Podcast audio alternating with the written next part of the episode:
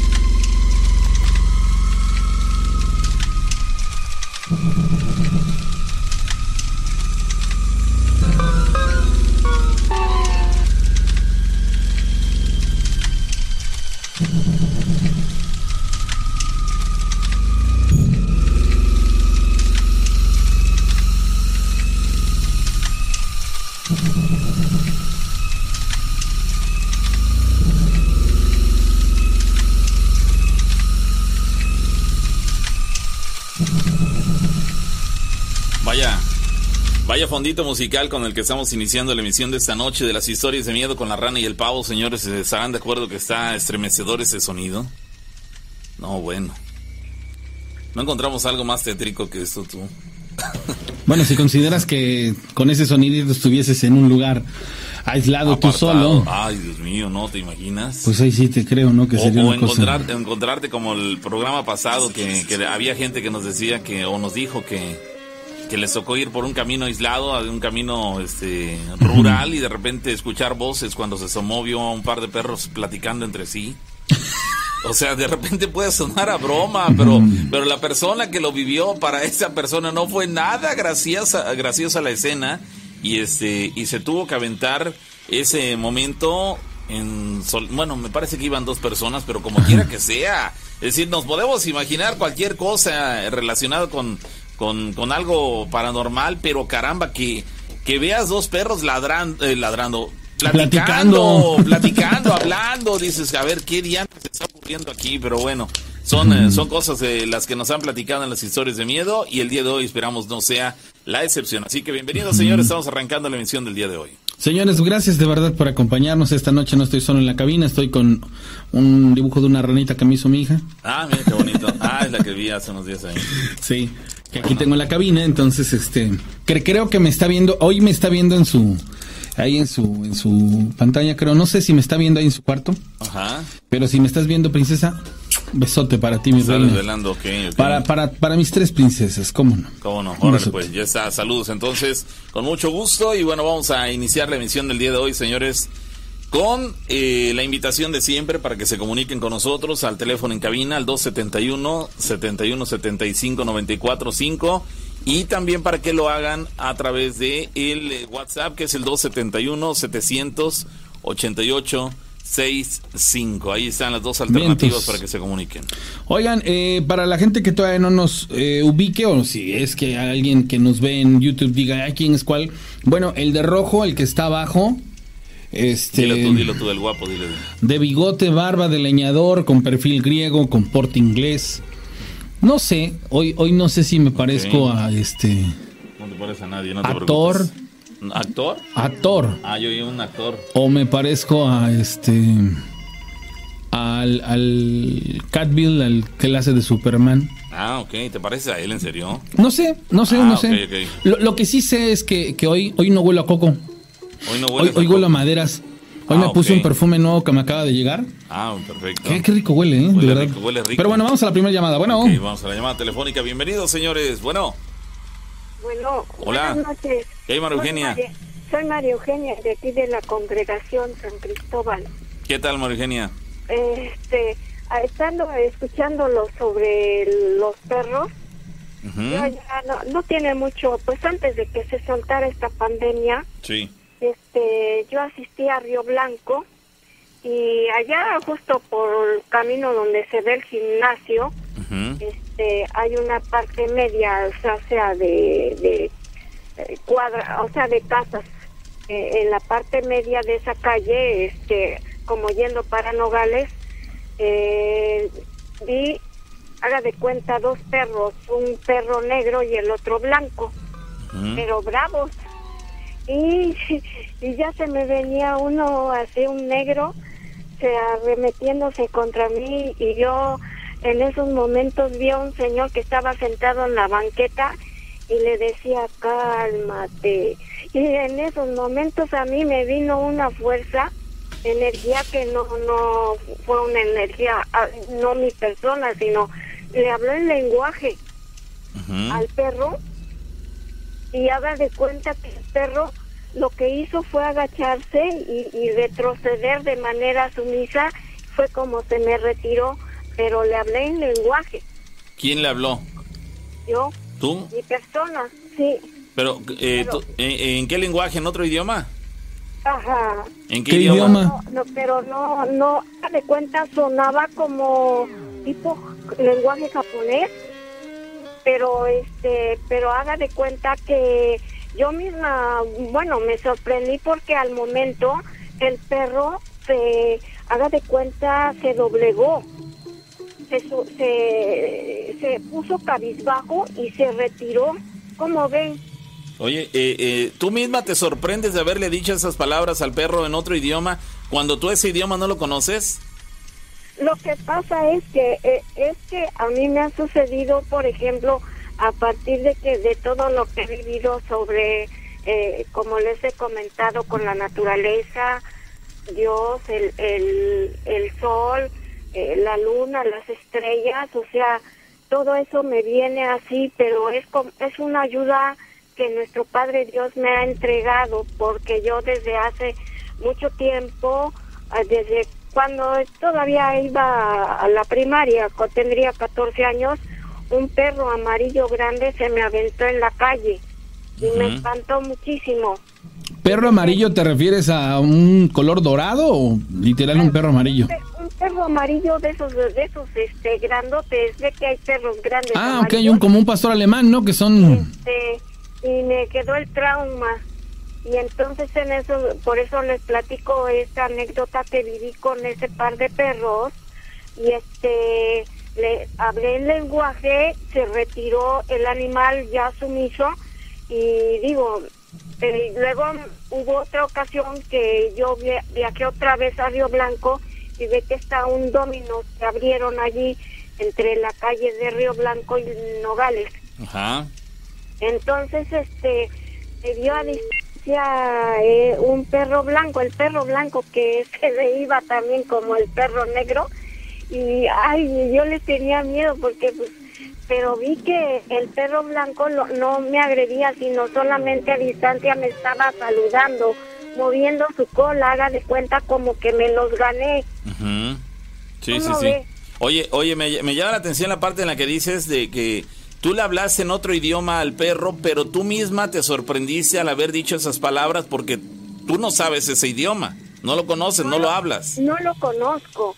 Entonces, por eso yo misma, o sea, en ocasiones fuertes, por ejemplo, aquí, aquí en la congregación hay gente que tiene perros. Si yo estoy en la segunda privada, en la tercera privada tienen perros. Hay uno que es muy negro. Sí. Entonces yo caminé en la parte de Barranca hacia, porque hay una tienda.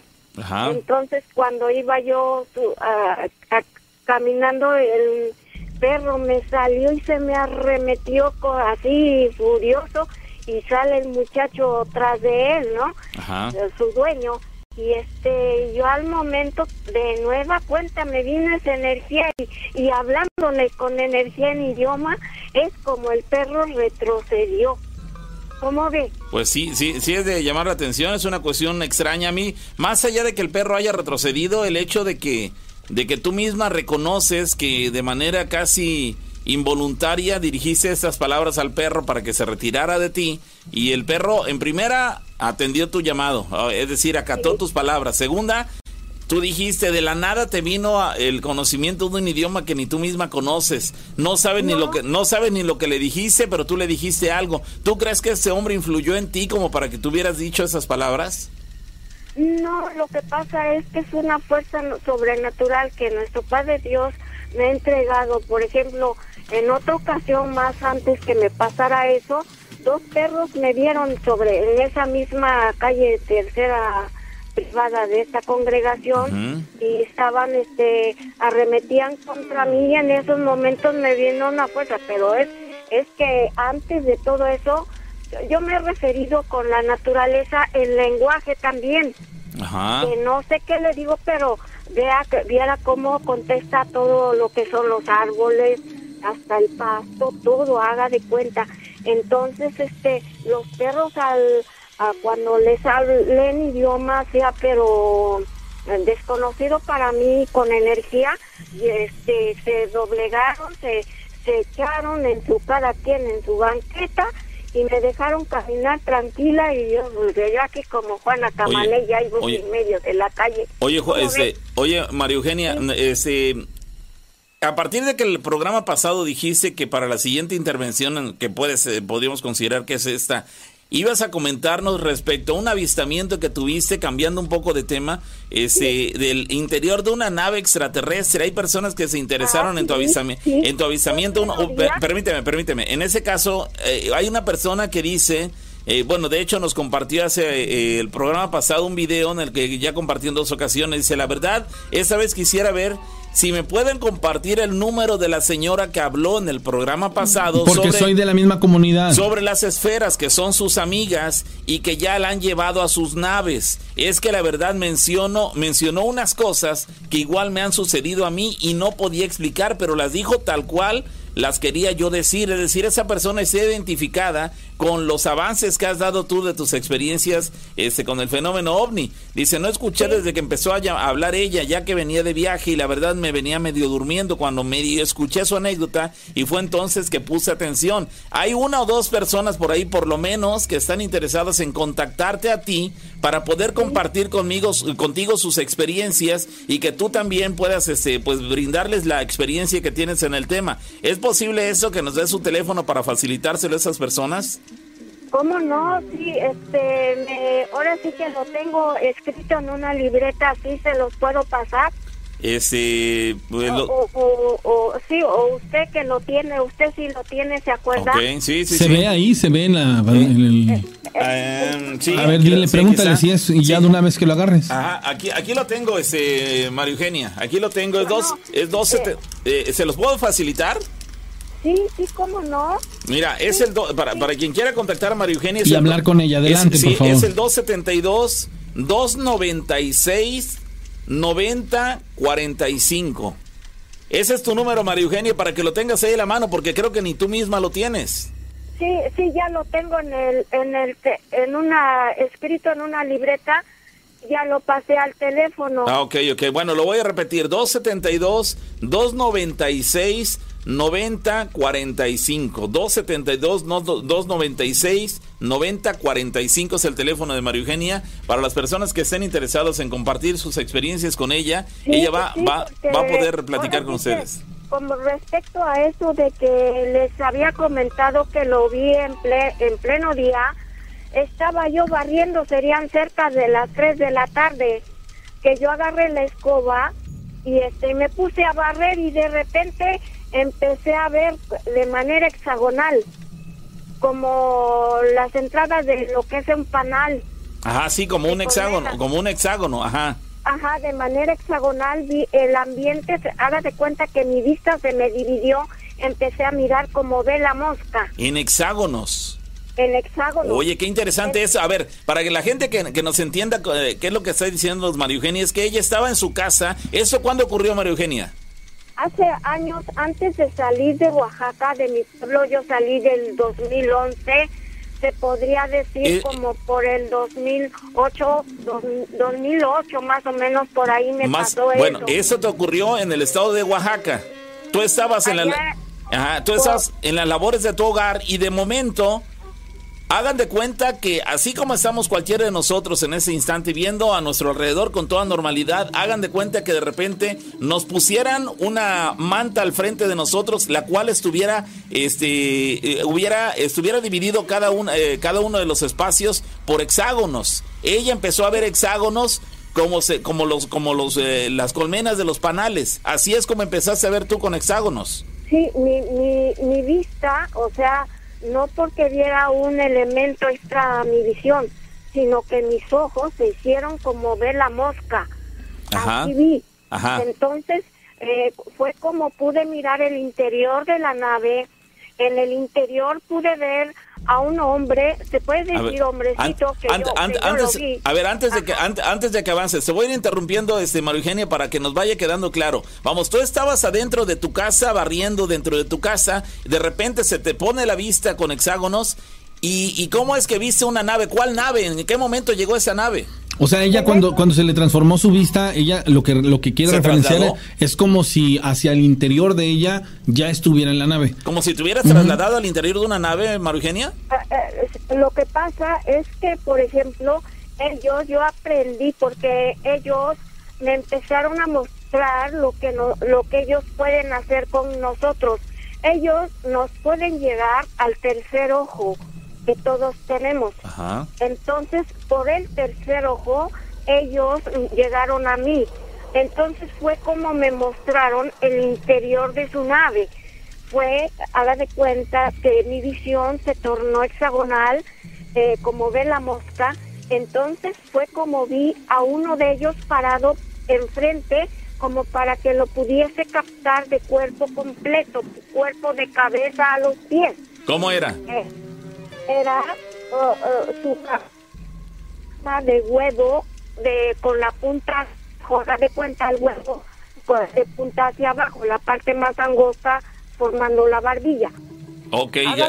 La, la cabe- la cabeza de ese personaje era como la de un huevo, pero la punta del huevo apuntando hacia la barbilla y la parte más ancha hacia lo que es el cerebro. Ajá, El la cráneo. parte más ancha Ujú. haga de cuenta a manera estuviese una boina en color crudo cubriendo lo que es la nariz, la boca, las orejas, a excepción de los ojos. Entonces, eh, los ojos agrandados de manera oblicua hacia arriba, en las laterales como hacia arriba, este, haga de cuenta la como en color vino, pero se le veían como una especie de protuberancia en el interior, o sea, yo le vi el color, Ajá. o sea, su visión del de, del hombrecito, el hombre, porque pues lo vi esbelto, o sea, un traje de tipo licra, como color, color vino también, como si fuese guinda, con este puños, puños cerrados hacia lo que son las muñecas. Las muñecas estaban cubiertas como del mismo material que cubría su cabeza, la cabeza. Sí. Entonces, este, esbelto o, tenía pantaloncillo adherido, ¿ve? o sea, a lo que es la piel, y este, con botines, bot- botines oscuros. Ajá. Eh, esbelto, no, no se veía feo, nada feo. El, el traje quedaba hacia el cuello, como un cuello tipo Mao. Entonces, este, y ya ah, pude ver ah, como a dos, la parte como mi mirada era hexagonal o que estaba este, la parte superior de las cabezas, y ah, o- otro hombrecito de ellos este, sentado en perfil, eh, como manipulando la nave, o sea, tecleándola. Ajá. Oye, cuando dices que sí. cuando cuando dices que es pequeñito Sí. es porque los dos eran pequeños o eran de qué estatura tú calculas que tendrían? Pues yo considero, porque la distancia que tenemos desde lo que es una nave hacia las alturas, hacia de donde yo estaba, ustedes saben que las dimensiones cambian demasiado. Podrían ser de estatura, pues haga de cuenta, más altos que yo. Pero en mi definición es como, por ejemplo, la gente que viaja en avión y viaja y ve hacia abajo, pues todo lo ven pequeñito. Así es como nosotros cuando estamos en una cierta dimensión diferente, los podemos ver a ellos pequeñitos, pero en realidad no lo son así. Ok, ok. Te entonces te da la impresión que eran altos, eran grandes, no tan pequeños como aparentaban. No, así es. O sea, eh, personas eh, con una inteligencia, pues ahora sí que muy superior a la nuestra. Es decir, porque, porque, háganme cuenta, si ellos tienen de existencia mucho, mucho tiempo antes que nuestra existencia en la Tierra, ellos conocen muchas cosas más que ni nosotros. Pero eso, ¿cómo lo sabes tú, que, que estaban antes que nosotros? de ni nosotros, porque acuérdense que, que todo el tiempo la configuración de la, de, se puede decir, de las figuras que vemos en las alturas, como es la osa mayor, la osa menor y todo que se vislumbra lo que es la astrología, lo que configuran ellos con sus naves, este, son antiquísimos, antiquísimos, y, ellos viajan, se puede decir, en todo el globo terráqueo, o sea que son los mismos que viajan en cualquier parte de la Tierra. En, tu experiencia, eh, eh, en tu experiencia, ¿esos personajes son amistosos o, o cuál es el objetivo de ellos en la Tierra? Mm, el objetivo de ellos más que nada no es otra cosa, ellos forman parte del planeta, solo que en otra dimensión. Lo que ellos no se han referido directamente a nosotros es porque aquí en la Tierra se, se practica la violencia. Ellos ven eh, el exceso de violencia entre nosotros en las naciones. Es por eso que que ellos se han atrevido a hacer esos dibujos trigales allá en, en Inglaterra, en los campos de Inglaterra y, y en otros lugares del planeta, como dibujando no más guerras, o sea, cañones de armas sin balas, o sea, no más guerras. ¿Por qué? Porque lo que se hace aquí en la tierra repercute también en ellos. Oh, ya, ya, ya. Oye, ¿cuál, cuál es, qué, mensaje quieren dar ellos con, los, con las figuras que dejan en los campos de trigo de Inglaterra, de Gran Bretaña? Pues los mensajes no es otra cosa. hay dibujos que ellos hacen como de manera de lo que nos pueda suceder según nuestra conducta. O sea, todo eh, el principio causa y efecto. Si aquí en la tierra se cometen ciertos errores, que estos ciertos errores tienen consecuencias.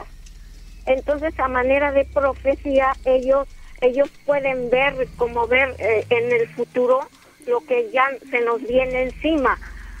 es por eso que luego eh, en lo que ellos han manifestado en sus dibujos, se, se anticipan a lo que está por suceder. Es decir, por ejemplo, el asesinato de esos hombres en Ucrania, eh, en, sí, en Ucrania el avión que fue derribado por Fuerzas Armadas norteamericanas, porque pues créame que ellos están expandidos en todo el planeta, ¿sí? Entonces los derriban cuando estaban estas gentes tratando de apoyar a las personas, especialmente a hombres de ciencia, para poder combatir el ébola.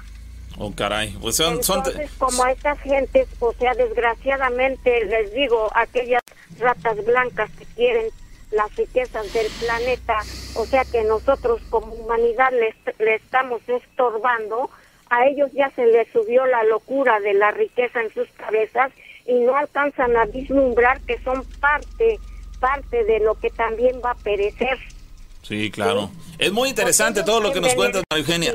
María Eugenia, es muy interesante todo lo que nos cuentas, pero antes de que empecemos a, a, irnos enredando en el tema, te queremos dar las gracias porque nos has ilustrado esta noche con un pequeño detalle respecto a eso que, que acabas de mencionar. Probablemente haya más de una persona que se hayan identificado con lo que acabas de platicar y que a partir de esto que nos contaste, también se animen a contarnos sus experiencias con el fenómeno ovni. Muchas gracias, que tengas feliz noche y ya, y ya, y ya, le, y ya le dimos el... que me servir de algo, que Dios ahora sí que le dé fortaleza a las personas y no tengan miedo, al contrario, porque el, gobierno canadiense como el norteamericano han descifrado como alienígenas de manera despectiva a esos hombres que están, se puede decir, aparte de nosotros, como que ellos son los monstruos destructivos y cuando en realidad cuando ellos los definen es como autodefinirse ellos mismos. Oye, oye, ay, ay, mira, eh, eh, lo que me está llamando la atención es que los mensajes que están llegando en el WhatsApp hay varias personas que dicen que por primera vez están poniéndote atención y ya les está resultando interesante lo que platicas. Hay una de ellas que dice que te pregunte si tú le puedes responder por qué es que estos ovnis se meten en los cráteres de los volcanes. Bueno, el por qué se introducen en los cráteres es que hay cosas que nosotros muchas de las veces eh, ya se nos sale de la tangente porque porque estaba leyendo que ya las fuerzas armadas este norteamericanas con otros países no sé si están metidos en la en el biomimetismo o sea como quien dice eh, haciendo los diseños de sus de sus naves semejantes a las de los ovnis de manera que ellos puedan puedan confundir a las personas como que son ovnis pero en realidad ellos están trabajando pues a su manera no O sea, es esto es haga de cuenta tan presto puedan ser nuestros hermanos eh, se puede decir extraterrestres como puedan ser los mismos hombres de ciencias y ya que a ellos siempre les ha interesado Pero- la teletransportación, o sea, el poder sea, lo- buscar los espacios aéreos sin, sin que gobierno ninguno se les, a- in- a- ¿cómo se puede decir? Se interponga. Oye, La respuesta, espera, la respuesta de, de María Eugenia, entre tanto que nos dijo si algo simple, dice, eh, no hay una razón que ella pueda exponer del por qué estas naves bajan en los cráteres, pero dice, el mismo hombre de ciencia es el que está tratando de imitar a las naves y nos está haciendo creer que son extraterrestres, pero son los hombres de ciencia haciendo sus pruebas, o sea, Sí, pruebas ah, militares exacto, podrían exacto. ser, no pruebas militares y aeron- aeronaves re- eh, pertenecientes a la milicia de, de países poderosos, ¿no? Bueno, pues ahí está la información. Ya nos alargamos un poco, María Eugenia, pero bueno, por lo menos ya tu teléfono lo tienen las personas que estaban interesadas. Y bueno, que tengas feliz noche. Gracias por la charla. Sí, muchas gracias. Que estés muy bien. Gracias. hay- la gente que tenga sus dudas y que quiera hablar con ella, márquenle. Miren, Sí, yo problema. honestamente, dentro de lo cuando empezó a responder, dije, creo que no, no va a irse sobre lo que le está preguntando mi compañero, pero su, su respuesta pues fue algo más allá. O sea, dice, para empezar, no son ellos, es el hombre de ciencia imitando y te quedas así como de, ah, hijos. Sí, sí, Miren, para todos esos que, que la neta de alguna u otra manera pensamos y consideramos que están eh, se están dando situaciones incoherentes, profundicemos un poquito, o sea, no se crean, yo he llegado a, así como a quedarme así como bien sacado de onda, porque apenas me contactó una persona que me dice, lo que cuenta María Eugenia de esto y de esto y de esto, yo tengo una historia así, así, así, dice, y ella te está platicando cosas muy interesantes porque están, estoy segura que ella fue contactada, como lo fue tal persona. Entonces, ya es así como de que, a ver cómo. Sí, no, pues mira, yo te voy a platicar, a mí me pasó esto, esto y eso, a mi esposo le pasó esto, esto y el otro, y tiene mucha correlación con lo que estaba platicándoles Mario Eugenia y tal, tal, tal. Entonces, llegó a un punto en donde yo sí me quedé así como de, ah, ok. O Pero sea, me- O sea, la, la- la- la opción es no desdeñar por completo No lo que nos de- dice exacto. sí, María Eugenia. Hay, hay que darle el- la opción de que lo que nos platique tenga algo de verdad. Digo, yo sé que hay muchas personas que pueden no creer en lo que nos platica, pero estoy también seguro que también habemos otras a las cuales nos resulta interesante los detalles que nos da de algunas eh, eh, experiencias que ha tenido en su vida. Son muchas en diferentes planos, tanto en lo paranormal como en el fenómeno ovni, pero todas terminan siendo pues enriquecedoras, algunas nos enreda un poco, no nos termina de quedar tan claro, pero bueno, insisto, cada quien puede tomar o dejar las experiencias que ella nos platica y bueno, simplemente son opciones como podemos tomar o dejar lo que nos platica cualquier otra persona. Pero bueno, ahí está la, la situación. Dice, ¿qué tal? Eh, buenas noches. Me cuenta mi mamá, en otra historia, ya pasando a otro tema, dice, me cuenta mi mamá que un día atropellaron a un señor y esa persona falleció.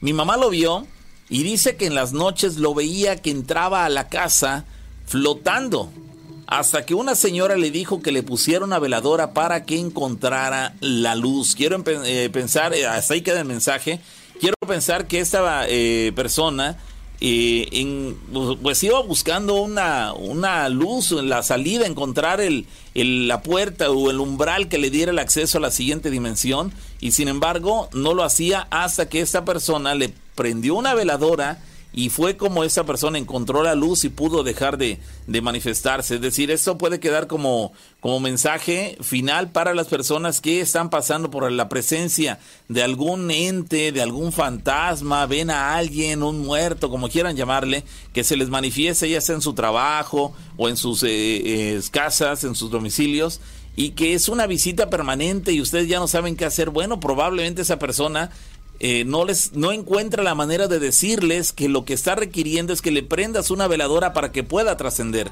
Y entre que se manifiesta y tú te espantas y no sabes qué es lo que te está queriendo decir no haces nada solamente te espantas y este y no estás entendiendo el mensaje. Esa persona se manifiesta a través de su espíritu digámoslo así o de su alma o de su fantasma como quieras llamarle pero está queriendo que alguien lo ayude. Y la primera persona que encuentra para que alguien que le ayude a traspasar eres tú entonces, el que lo coloque es una veladora hay quien menciona que inclusive con una flor eh, eh, blanca colocada ahí, puedes ayudar a que trascienda. Coloca un vaso de agua, la veladora a un lado y una rosa, una, una flor por ahí, podría ser una, una margarita, de tal manera que esa persona pueda encontrar la salida y dejar de paso de molestarte, porque digo, finalmente termina siendo una molestia para la persona que se ve afectada. Bueno, eh, seguimos el teléfono en cabina 271 71 75 94 5 para que se comuniquen con nosotros. Y aquí, bueno, aquí hay una persona que nos hace llegar un par de imágenes eh, eh, en las cuales señala o indica ahí en una de ellas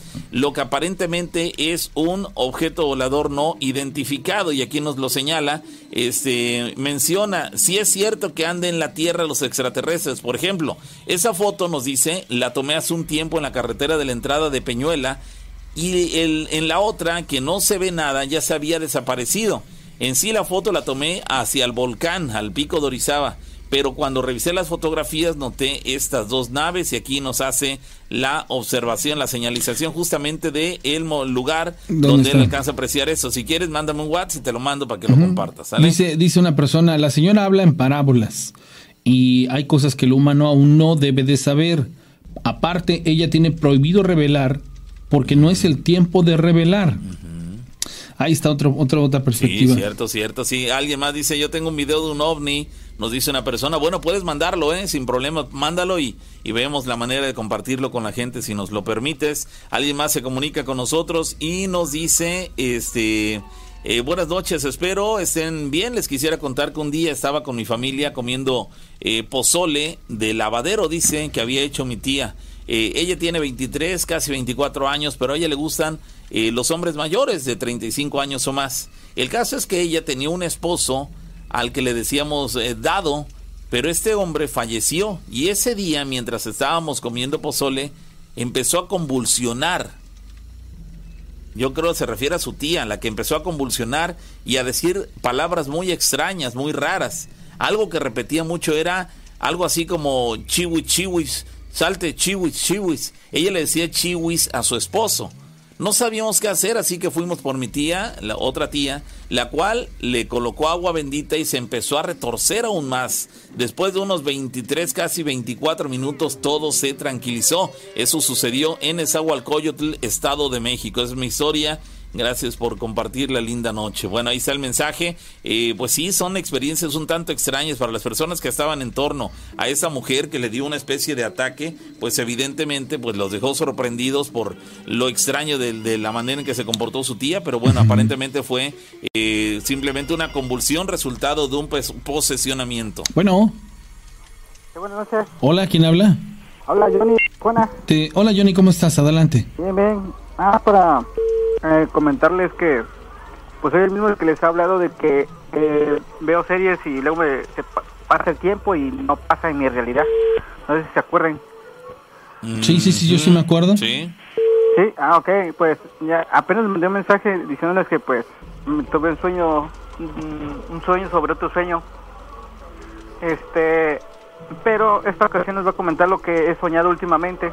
Ya me pasa lo mismo que me han pasado las últimas veces de que pues veo la serie en el celular o estoy en el Facebook y pasa el tiempo para mí y en realidad no. Ahorita ya no me ha pasado eso después de que me puse a grabarme, entonces no pasa nada. Pero más de los sueños extraños que me sueño de allá de Córdoba. En el momento en el que tú intentas eh, tener evidencia, las cosas dejan de, de- de ocurrir como Ajá. normalmente te pasan. Ajá. Fíjate cómo son las cosas. Mm, sí, Y sí, de hecho, la semana se me fue mucho más rápido que otras ocasiones. O sea que sen- sentí que la semana se fue uh, ra- rapidísimo. Otras ocasiones siento que la semana se va muy lento. Equilibraste es una parte, fíjate. Esta vez no. Entonces, pero lo que pasa, lo que les relaté en ese sueño que tuve, es que yo me veía cómo ponía yo la cámara del celu- o sea, el celular a grabarme, cómo venía, me veía yo. Todo lo que yo hice, yo, yo me vi como si yo fuera mi, un, no sé, alguien de en otra dimensión, pues. Ok. me entiendes? Sí, sí, sí. Entonces, eso se me, se me hizo extraño. Pero el otro sueño que he soñado últimamente es que veo mucha catástrofe en Córdoba. No sé, lluvias, relá- muchos truenos, eh, re- este, ¿cómo se llama estos tornados? Tornados, granizadas. Y es algo que pues me extraña porque en tornados nunca ha habido en Córdoba. Sí, no, no. Bueno, todavía no. Bueno, todavía no. Pero cierto. últimamente creo que el año pasado, si no mal recuerdo, hubo uno cerca. Por allá por Fortín me pareció escuchar. Ah, sí, exacto. Entonces, este, pues no sé si sean sueños reveladores o, o qué, pero son sueños que me quitan ahorita. Así que me, por la atención más que nada, ¿no? Porque tengo familia por allá.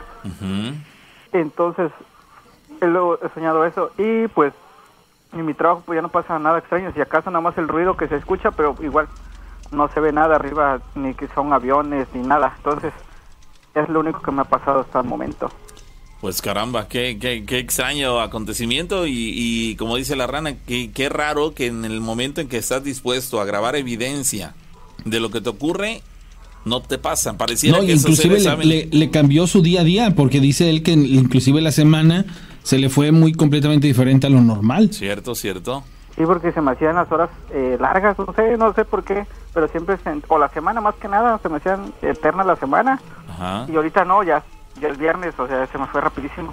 Caramba, pues qué, qué, qué- bueno, qué afortunado, ¿no? Que encontraste en ese sentido una solución sin, sin saber que ibas a encontrar una solución a esto, pues la, la hallaste y, y ya son buenas noticias. Pues una solución temporalmente, yo creo, porque ahora esos sueños no los dejo de, De de tener. seguir soñando y son repetitivos. Es Y extraño. Es extraño. Mira, hay, hay dos maneras de tomar el, el, el asunto de los sueños. Eh, darles suficiente importancia o hacer como lo hago yo personalmente. Yo no les doy importancia a los sueños. Quizá estoy en un error y lo acepto y lo reconozco, que estoy en un error probablemente por no darle importancia a los sueños. Eh, pero yo no tomo en cuenta ni para bien ni para mal, ni un sueño bonito, hermoso, ni, un, ni una pesadilla. Yo no me lo tomo a pecho ninguno de los dos. Pero es correcto eso que haces. Pues, no Recuerda sé. que una persona, No una persona equilibrada, en el momento en el que se le quiere hacer daño, por medio de la sugestión, se le va a sacar de su, Sí, sí. de su estabilidad emocional para que pueda ser atacado por medio de la energía. Entonces, eso que tú haces simple y sencillamente es mantenerte en un estado Neutral, ¿no? neutral. Sí, o sea, lejos de ser bueno. o sea, es, es más, con el simple hecho de querer interpretar los sueños vamos a tener complicaciones bien grandes porque muchas veces los sueños son, son reflejos de un subconsciente Ajá. que no tienen más allá de, de- de- de ello. O sea, yo, yo, les, voy a decir una cosa, el día lunes, el, ajá, el- día lunes creo, la verdad estaba yo, ya traía yo, o sea, acumulado, se los juro, cansancio de semanas, muchas semanas atrás. Llegué a mi casa, su casa a las 3 de la mañana que terminamos el turno. Bueno, me di un baño, me acosté y no sé qué pasó, pero se los juro que yo sentí que me desconecté. Que me desconecté, o sea, literal, haz de cuenta que yo sentí que de las 3 de la mañana que cerré los ojos a las nueve y media de la mañana que desperté, No supiste de ti. hagan de cuenta que yo me perdí esa parte de mi vida. Es más, no sé, no supe si respiré. ¿Por qué? Por una eventualidad que tuve. Y sí me quedé así como súper sacado de onda, porque yo soy una persona que, que logra recordar siempre absolutamente todo. Y en ese momento se los juro que era tal mi cansancio que yo lo último que recuerdo es que estaba acostado boca arriba y sentí una así literal como si me estuviera desconectando. Y dije, Dios mío, ¿para dónde voy? No supe más. Hasta que despertaste. Y hasta el día de hoy, viernes, siento que me falta esa parte de mi vida de las 3 de la mañana a las 9 de la mañana. ¿Por qué lo experimenté? No lo sé. O sea, si hay una situación muy en particular y, cuando empezamos a, investigar, cuando empezamos a involucrarnos y a pasar este tipo de situaciones, eh, la energía tiene efectos distintos en cada ser humano y empezamos a experimentar cosas más allá de nuestra comprensión y ya no está tan chido. Entonces, precisamente mantenernos equilibrados y fuera de, todo esto, es como el que dice que si tú no estás, eh, si, eres incrédulo, tienes más posibilidades de que menos te afecte a cuando eres una persona este, convencida, creyente o como le quieras llamar. Entonces, realmente ahí, ahí está la, la situación. Entonces, hay, más efectos interesantes. Cierto, cierto. Pues amigo, qué bueno que, has encontrado en cierto modo solución. Como tú dices, quizás sea nada más temporal, pero bueno, como quiera que sea, sirve. Y, este, y pues esperemos que se pueda prolongar lo más posible esta situación para que no tengas que verte involucrado en más cuestiones extrañas en tu vida. Gracias por la llamada. Sí, gracias, que pasen buenas noches. Que estés muy bien. Bueno, pues ahí están las personas participando con nosotros. Dicen más de los mensajes, reiteramos el WhatsApp solamente para mensajes, no llamadas telefónicas al WhatsApp. El número para eh, puro WhatsApp es el 271 700 8865. Repito, 271 700 8865. Dice, ¿qué tal? Buenas noches, Pau y Rana. Soy Carlos Yair de Ixhuatlán del Café. Quería contarles una historia, la cual tiene aproximadamente cinco meses que sucedió. Yo vivo en una vecindad de solamente familia, pura familia. Eran aproximadamente las dos y media de la mañana y en eso escuché gritos. Y ante eso me asomé a la ventana. Eh, dice, vi en mi ventana luces prendidas. Estaba dormido, pero el ruido me empezó a despertar. Al momento me sorprendí y me dirigí a mi mamá. Lo primero que le mencioné fue que mis tíos estaban peleando. Abrí la puerta y vi que mi tío le estaba pegando con una escoba a un gato. En ningún momento el gato maulló o emitió algún sonido de dolor. Solamente tenía una mirada fija hacia mi tío. Ah, caray. Estaban golpeando, aporreando al gato y el gato no se inmutaba. Simplemente el gato se le quedaba viendo a su tío. Cabe mencionar que mis tíos estaban durmiendo ya. Se despertaron por el ruido en su casa, que se empezaron a caer sus trastes. Cuando mi tío baja y ve al gato, ese animal se le aventó y lo rasguñó. Tardamos unos minutos en que se saliera de su casa, pero yo dejé mi puerta abierta y se metió a la mía. No quería salirse y las puertas de ambas casas estaban abiertas. Le pegábamos con todas nuestras fuerzas y no chillaba el gato solamente tenía la mirada fija puesta en nosotros, hasta que una de mis tías le echó agua bendita. Fue como él solo se salió corriendo de mi casa y se aventó. Un, salto tremendo de aproximadamente, así se los digo, un salto de aproximadamente unos 5 metros. Un salto de 5 metros. A mi tío, el que sufrió el ataque, a los dos días de lo sucedido, le salió una bola negra enorme en la mano. Se fue a curar con un brujo de aquí y le dijo el brujo que era un nahual, el cual le quería hacer algo a él por envidia.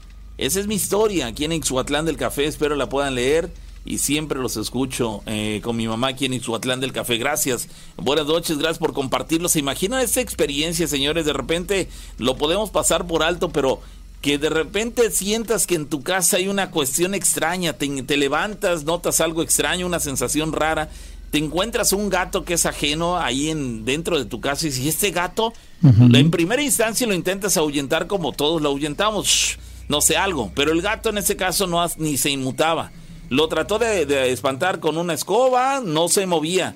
Lo empujó con la escoba y tampoco. Lo golpeó con la escoba leve y no se movía. Simplemente se le quedaba viendo al grado que dice, le llegamos a golpear, dice, le llegamos a golpear fuertemente y no, dice, le pegábamos con todas nuestras fuerzas, dice, y no chillaba el gato, solamente tenía la mirada fija puesta en nosotros. Fue hasta que una de sus tías le arrojó agua bendita cuando este animal rápidamente se fue y dice y se largó del, lugar de una manera extraordinaria, fuera de lo normal. emitió o dio un salto de aproximadamente 5 metros. ¿Se imaginan? Esta no es una, una habilidad de un gato convencional. Digo, 5 metros es una distancia bastante considerable como para que un gato común, un gato doméstico, pueda eh, brincarlos con facilidad. Bueno, ahí queda la, la experiencia. Aparentemente, después de visitar al brujo, se le dijo que en realidad no era un gato, todo apunta que no lo era, que en realidad era un nahual. Entonces, pues ahí está la experiencia de esa persona que se reporta desde Ixhuatlán del Café. Vamos a la llamada telefónica. Bueno, A ver, ahí la tenemos. Ahí está. Bueno, no, se cortó la comunicación. Bueno, vamos a, continuar, señores, con más de las historias de miedo. Gracias a la gente que sigue eh, compartiéndonos sus anécdotas. Eh, dice, ¿qué tal, Pavo? Rana, buenas noches. Les quiero contar eh, lo que me sucedió. Esto ocurrió hace aproximadamente 17 años, como a las 2 de la tarde.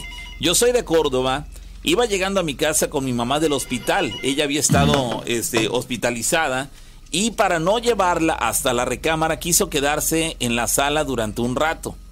Al estarla yo ayudando a recostarse, levanté la mirada para incorporarme y frente a mí estaba viéndome a mí misma. Yo me estaba viendo a mí misma frente a mí. No había ningún espejo, pero como si lo hubiera. Enfrente de mí en realidad lo que había, era eh, la puerta de la recámara y sin embargo ese reflejo me observaba con una mirada muy macabra, pero era yo misma, con una mirada macabra, eso era lo que cambiaba, y una sonrisa malévola. Ante esta situación yo evidentemente grité del susto, puesto que estábamos solas y fue verdaderamente impresionante verme de esa forma. Hasta el día de hoy, cada que lo recuerdo me da un escalofrío tremendo, lo que sí eh, sé es que no era nada bueno por la manera en la cual me estaba observando. Oh, caray, se imaginan, señores, iba llegando del hospital auxiliando a su mamá a ubicarse ahí en la casa después de su hospitalización. Vamos, estaban en un rollo totalmente familiar y cuando se incorpora de haber colocado a su mamá en el asiento respectivo, se incorpora y al momento que levanta la mirada se ve a sí misma, a ella misma, como si fuera su reflejo, como si tuviera un espejo enfrente de ella pero en lugar de, de, verse literal, así tal cual ella con, en su rostro eh, normal, ah, no, en ese caso lo único que cambiaba era el rostro, ya que aunque era el rostro de ella, la mirada era macabra y una sonrisa malévola. Emitió el grito, se, quiero pensar que desvió la mirada de esa, de esa figura fantasmagórica y después desapareció, ya no la volvió a ver, ya no lo menciones explícitamente, quiero suponer que así fue, pero caramba, qué terrible experiencia en la sala de su propia casa. Llamada telefónica, bueno. Bueno, Pavo Rana, buenos días. ¿Cómo estás, Charlie? Muy bien, gracias. Mira, este, nada más llamo para hacer una observación y de tocante a hace unos momentos les comentaron por medio de un mensaje que eh, si hay fantasmas o presencias este, demoníacas inclusive, que pongan una veladora y con eso se ahuyentan o se van o se les da luz. Eh, en ese punto yo nada más hago una observación, este, miren, eh, he escuchado a la rana que ha hecho comentarios de una manera muy acertada eh, tocante a que no es bueno nada más hacer un ritual por hacerlo, pues ya que es muy delicado, porque eh, muchas de las veces se ignora el alcance que puede tener un ritual. El prender una veladora es un ritual muy fuerte, muy poderoso, se está trabajando con el elemento fuego. Entonces, eh, hay que especificar que, por ejemplo, eh, se pone una veladora para dar luz, sí, a un difunto, que a un alma que anda en pena. En fin, este, ayuda mucho y es verdad. Más sin embargo, hay que saberlo hacer. Yo nada más quería comentar esto. Eh, si van a invocar para dar luz a un alma en pena, es muy importante que se sepa orar correctamente se tiene que nombrar, por ejemplo, no se puede decir nada más, Padre mío, da luz. En primer lugar hay que hacer una oración, no nada más es prender la veladora y ya. Hay que hacer una oración para conectar con el jefe y, y que nos dé, o él por medio del Espíritu Santo, del poder para dar luz a ese esa alma en pena y que trascienda. Entonces, eh, se trata de lo siguiente, hay que saber orar Por ejemplo, no es lo mismo decir Padre mío o Señor mío, ven a mí o a, ayuda a esta alma en pena, porque no se está especificando correctamente. Fíjense lo delicado que es. Eh, hay que saber orar en el aspecto de decir Dios. Si no conectamos con la palabra Dios, eh, se abre un portal dimensional al prender una veladora y es muy peligroso porque puede presentarse, filtrarse ahí en esa puerta un demonio. Decimos Señor o Padre mío, bueno, sí, eh, cálmate, ¿quién es tu Padre? ¿Quién es el Señor? ¿A quién te refieres cuando dice Señor o Padre? Entonces, eh, es muy importante saber especificar, porque no nada más es hacer un ritual por, por, por hacerlo. Entonces la rana muchas de las veces, y a mí me da mucho gusto que ha sabido especificar que no nada más se puede recomendar hacer esto por hacerlo. Hay que saberlo hacer correctamente porque algo que, parece tan sencillo, tan simple, es muy importante, ya que se puede dar pie a que se filtren eh, inclusive demonios. Oye Charlie, si tú tuvieras que hacer una recomendación para que la gente eh, dejemos de lado toda esta parte del, del, digámoslo así, del extendernos a tratar de, de, de explicarlo más allá de lo que te voy a decir. Si la gente, cualquier persona que está en casa, que de pronto siente, pues que en casita de pronto hay energías, ven sombras y todo esto, y quieren hacer algo, y, y, tal vez no son personas que están eh, pues llegadas a, rezar o este tipo de cosas. ¿Qué les puede ayudar? ¿Qué les podría funcionar? ¿Qué les podría servir? O sea, comprar qué veladora, encenderla qué hora, este, rezar qué oración, hacerlo en familia, ellos solos. Si tú tienes esa, esa parte, ¿nos la podrías compartir? Como no, con mucho gusto. Mira, Rana, tú has especificado y has orientado correctamente en los comentarios que has hecho en otros programas. Entonces, mira, se trata de lo siguiente. Si hay presencias y todo, que por decir ahorita en este momento alguien está siendo atacado, eh, digamos en forma espiritual, por decir, definirlo así, atacado por un ente inclusive, lo, lo único que puedes hacer primeramente para poderse librar al momento, al momento, auxiliarse de algún modo sería hacer oración e incurrir al agua bendita y, a, a saumar y todo al momento pero eso no es definitivo. Inclusive, eh, eh, hago hincapié en lo que tú has comentado, es necesario buscar una persona que sepa manejo de energías, porque es muy delicado nada más recomendarle, ¿sabes qué? Si tienes esta bronca en tu casa, haz esto y ya te va a dar resultado. No, no, no. Eso lo podríamos recomendar la oración, eh, porque tú has recomendado mucho la fe y en lo que tú creas yo respeto tu credo, y, pero yo, por ejemplo, que creo en Dios, yo hago todos barrimientos, trabajos de limpia y todo en el nombre de Dios. Yo porque me apego a Dios, ¿no? Entonces, eh, es muy importante, no nada más es hacer la oración y ya, y que ya aprendí la veladora y que esto no. Hay que tener cierta concentración, cierta fuerza, cierto poder para poder tener una comunión con el Espíritu Santo, Esterrana. Por eso es muy importante lo que tú has recomendado personas que sepan manejo de energía. Ahora, como te digo, si alguien está padeciendo algo en este momento, en cualquier momento, es un buen recurso hacer oración y se podrán librar al momento. Pero eso no les va a curar, ni les va a quitar, ni les va a sacar un ente de su casa, ni de su persona. Es necesario acudir con quien sepa manejo de energía, porque muchas de las veces, miren, hay que hacer eh, exorcismos inclusive, y si no, también requiere simplemente de un rompimiento, rompimiento de un trabajo de brujería, ya que con la brujería les pueden trabajar por medio de la Santa Muerte o inclusive de un demonio o de un muerto. Ustedes han hecho observaciones de que cuando han visitado un panteón hay veladoras y trabajos de brujería. Entonces, precisamente por eso, yo les recomendaría, en caso de emergencia, hacer oración y, este, incurrir a, lo, a lo que artículo, este, detalles benditos, por ejemplo, elementos como el agua bendita. ¿Qué, oraciones, Charlie? ¿Qué oraciones en específico? Bueno, mira, mira, este, Rana, invocar a Dios primeramente y, este, eh, con el poder divino de Dios Padre, Dios Hijo, Dios Espíritu Santo, yo te ordeno que me dejes en paz en este momento, ya que yo pertenezco a Dios y me cubro con la sangre divina de Dios Padre, Dios Hijo y Dios Espíritu Santo. Entonces, palabras la poderosas, ¿eh? poderosa de Dios tiene mucho, de- el Hijo de Dios, que en este caso es nuestro Señor Jesucristo, tiene mucho poder. De esa manera no nos en- enrolamos en, en- una oración convencional, sino realmente hacemos una invocación. Una al- ah, exacto, hacemos una petición al, al más grande y le decimos, ¿sabes qué? Este, sí, sí, queda muy claro, Charlie. Fíjate. Entonces, mira, por ejemplo, yo, yo estoy de acuerdo en las recomendaciones que has hecho. Yo quise nombrarles esta observación que hice en el comentario que hizo el Pau hace rato, porque es muy importante, Rana. No nada más es poner la veladora por ponerla.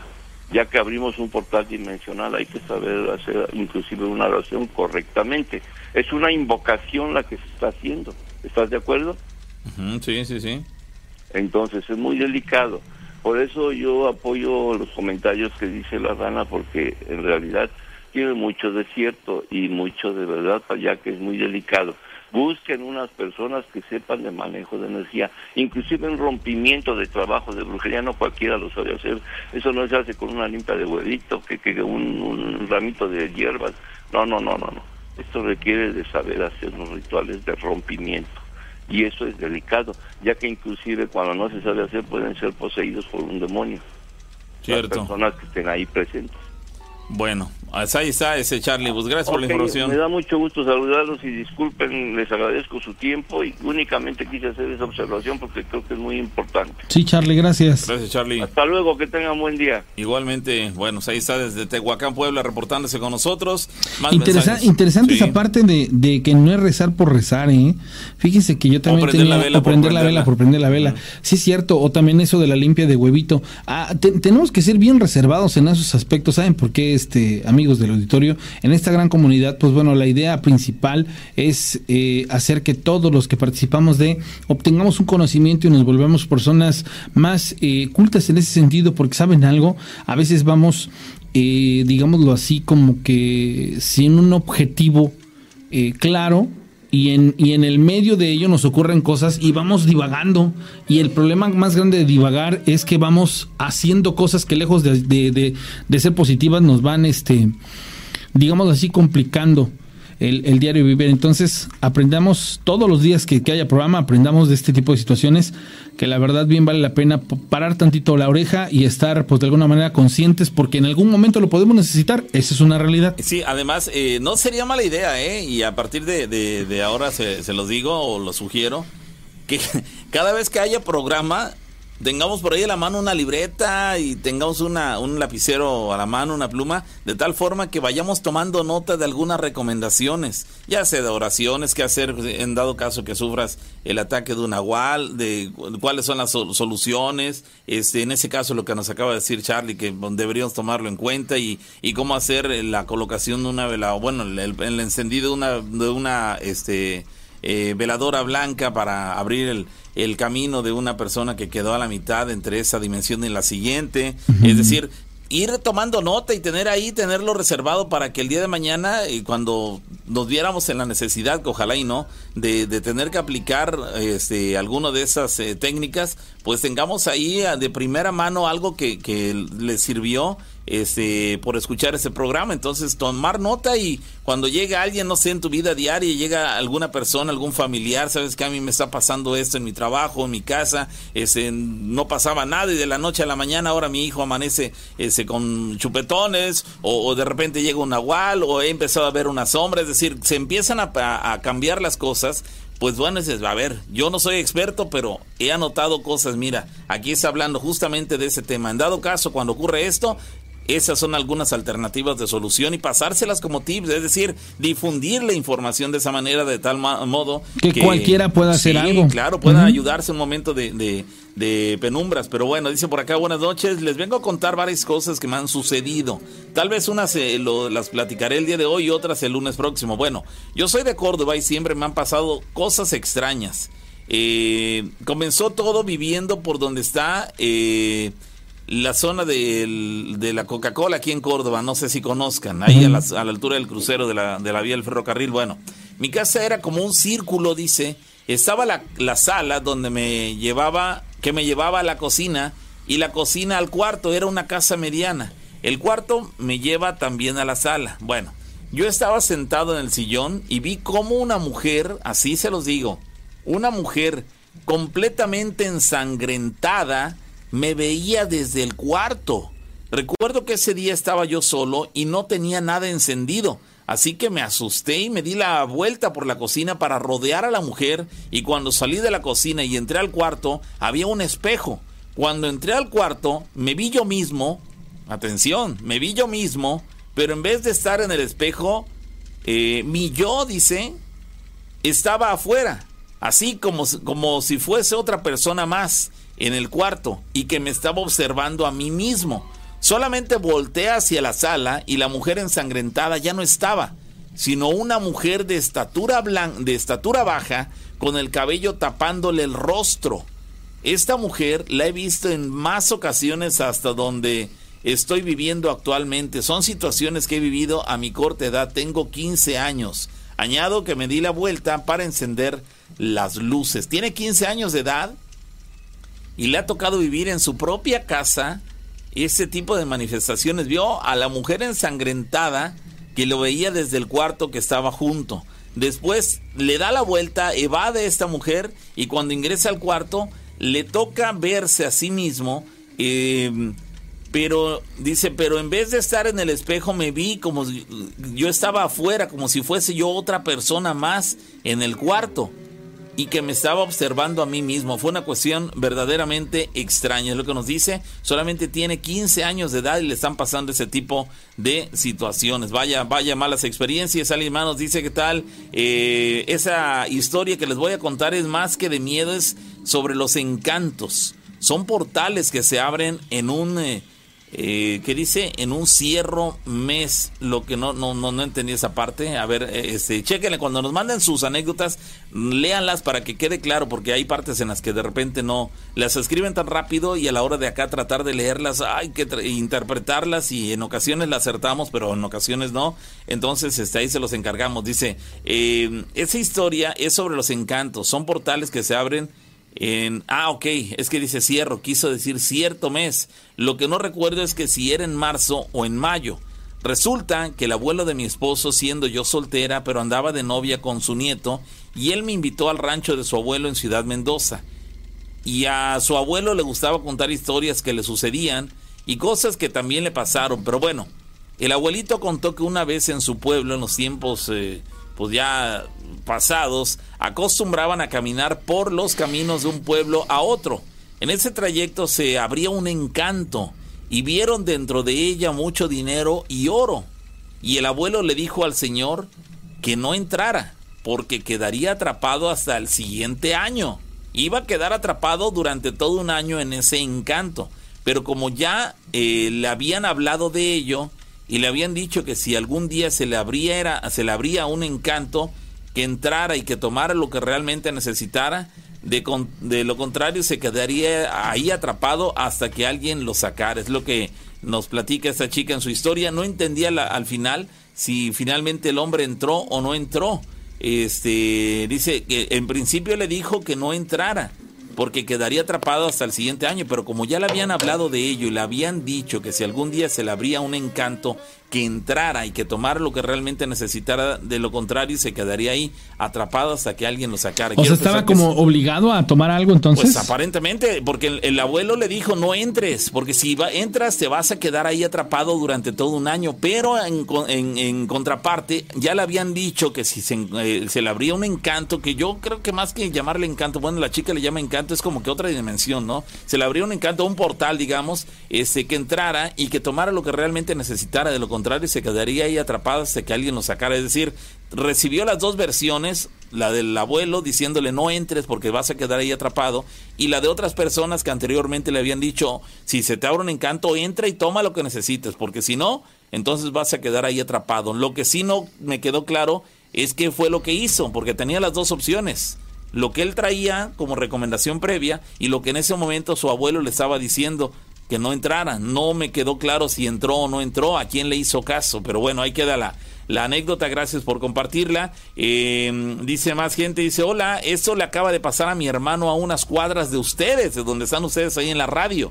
Ellos rentan, ahí dicen que ellos iban llegando y escucharon música muy fuerte y pensaron que, que estaba su amiga que vive en la misma casa. Y mi cuñado dijo, Mari, ya llegué. Y ella no contestó. Y a los minutos, Mari llegó. Y mi cuñada dijo, ah, caray, ¿a poco vienes llegando? Y Mari le respondió, sí, ¿por qué? Y los dos eh, que estaban ahí previamente dijeron, ah, caramba, si la música estaba encendida en la, en la computadora. Y cuando abren la computadora, estaba exactamente donde ellos dejaron de escuchar la música. Es decir, llegaron a la casa y había música este, a, volumen elevado. Creyeron que era la tercera eh, habitante de la casa que estaba ahí.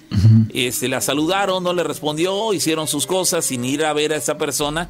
Y al paso de los minutos, esa supuesta persona venía llegando de la calle y ellos se sorprenden y dicen, ah, caray, vienes llegando. Y dice, sí, ¿por qué? ¿Qué no estabas tú en la computadora? Caramba, pues están viendo que yo vengo llegando de la calle ah, caray, ya se acercaron a la laptop, que era una, una laptop, y estaba exactamente donde ellos dejaron de escuchar la música. Quiero pensar entonces que en cuanto ellos entraron a la casa, el volumen alto de la música cesó, es decir, en completo eh, silencio se quedó eh, la casa en cuanto ellos entraron a la misma. Cesó, pero no fueron a ver a la amiga, hasta que la vieron entrar, fueron a revisar la, la computadora y vieron que la música ahí se había quedado justo cuando ellos entraron a la casa. Dice que eso les acaba de pasar este, pues, apenas esta misma noche a unas cuadras de donde nos encontramos aquí nosotros en la radio. Bueno, siguen ocurriendo sucesos paranormales, señores. Interesantísimos, por cierto. lo, que, lo que les voy a compartir a continuación se llama La carta de una bruja. Em, estaba yo leyendo una pregunta que de manera muy personal me hacen a mí, a mí acerca de la creencia, o bueno, en este caso, más bien mi opinión acerca y si se pueden mezclar las cosmovisiones. Eh, ahorita yo le voy a responder a la persona que me, hizo esta pregunta, pero se la comparto o les comparto a ustedes esta parte de, de la carta de una bruja y ahorita les voy a, a poner en contexto porque Digamos que a lo largo de todo este año de superaprendizaje, y lo llamo superaprendizaje porque realmente he tenido un superaprendizaje, inclusive han compartido con cosas, muy interesantes conmigo de grados más elevados a lo que en algún momento yo hubiese podido digerir, comprender, entender. Y, hoy en día me doy cuenta que estamos rodeados de ello y, que la realidad o lo, lo más, eh, digámoslo así, importante en todo esto es tener una apertura inteligente. ¿A qué me refiero? Podemos ser fanáticos, podemos ser eh, crédulos, podemos ser, podemos profesar inclusive eh, el tinte que le quieran poner o el adjetivo que le quieran poner al hecho de que nosotros eh, creamos en algo, pero también podemos tener la posibilidad de darle cabida a lo mejor a la contrapunta de nuestra creencia y en el medio sacar una conclusión de manera muy personal. ¿Por qué le hago esta mención? Porque me he dado cuenta que cuando vas aprendiendo, vas, vas este, absorbiendo información de diferentes corrientes, vas encontrando cosas bastante interesantes que en algún camino sí se llegan a unir, en otras son completamente adversas.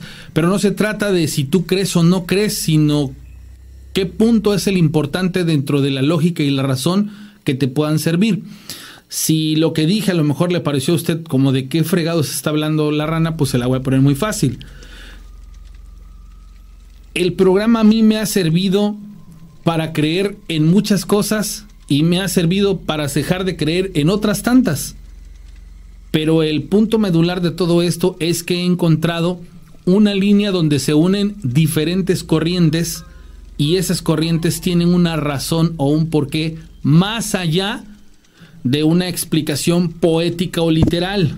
Con poética me refiero a la apreciación del hombre y su explicación y por literal me refiero a lo que textualmente el mismo hombre explica, pero que inclusive lleva a la comprobación científica. En el otro a lo mejor igual es solamente una apreciación.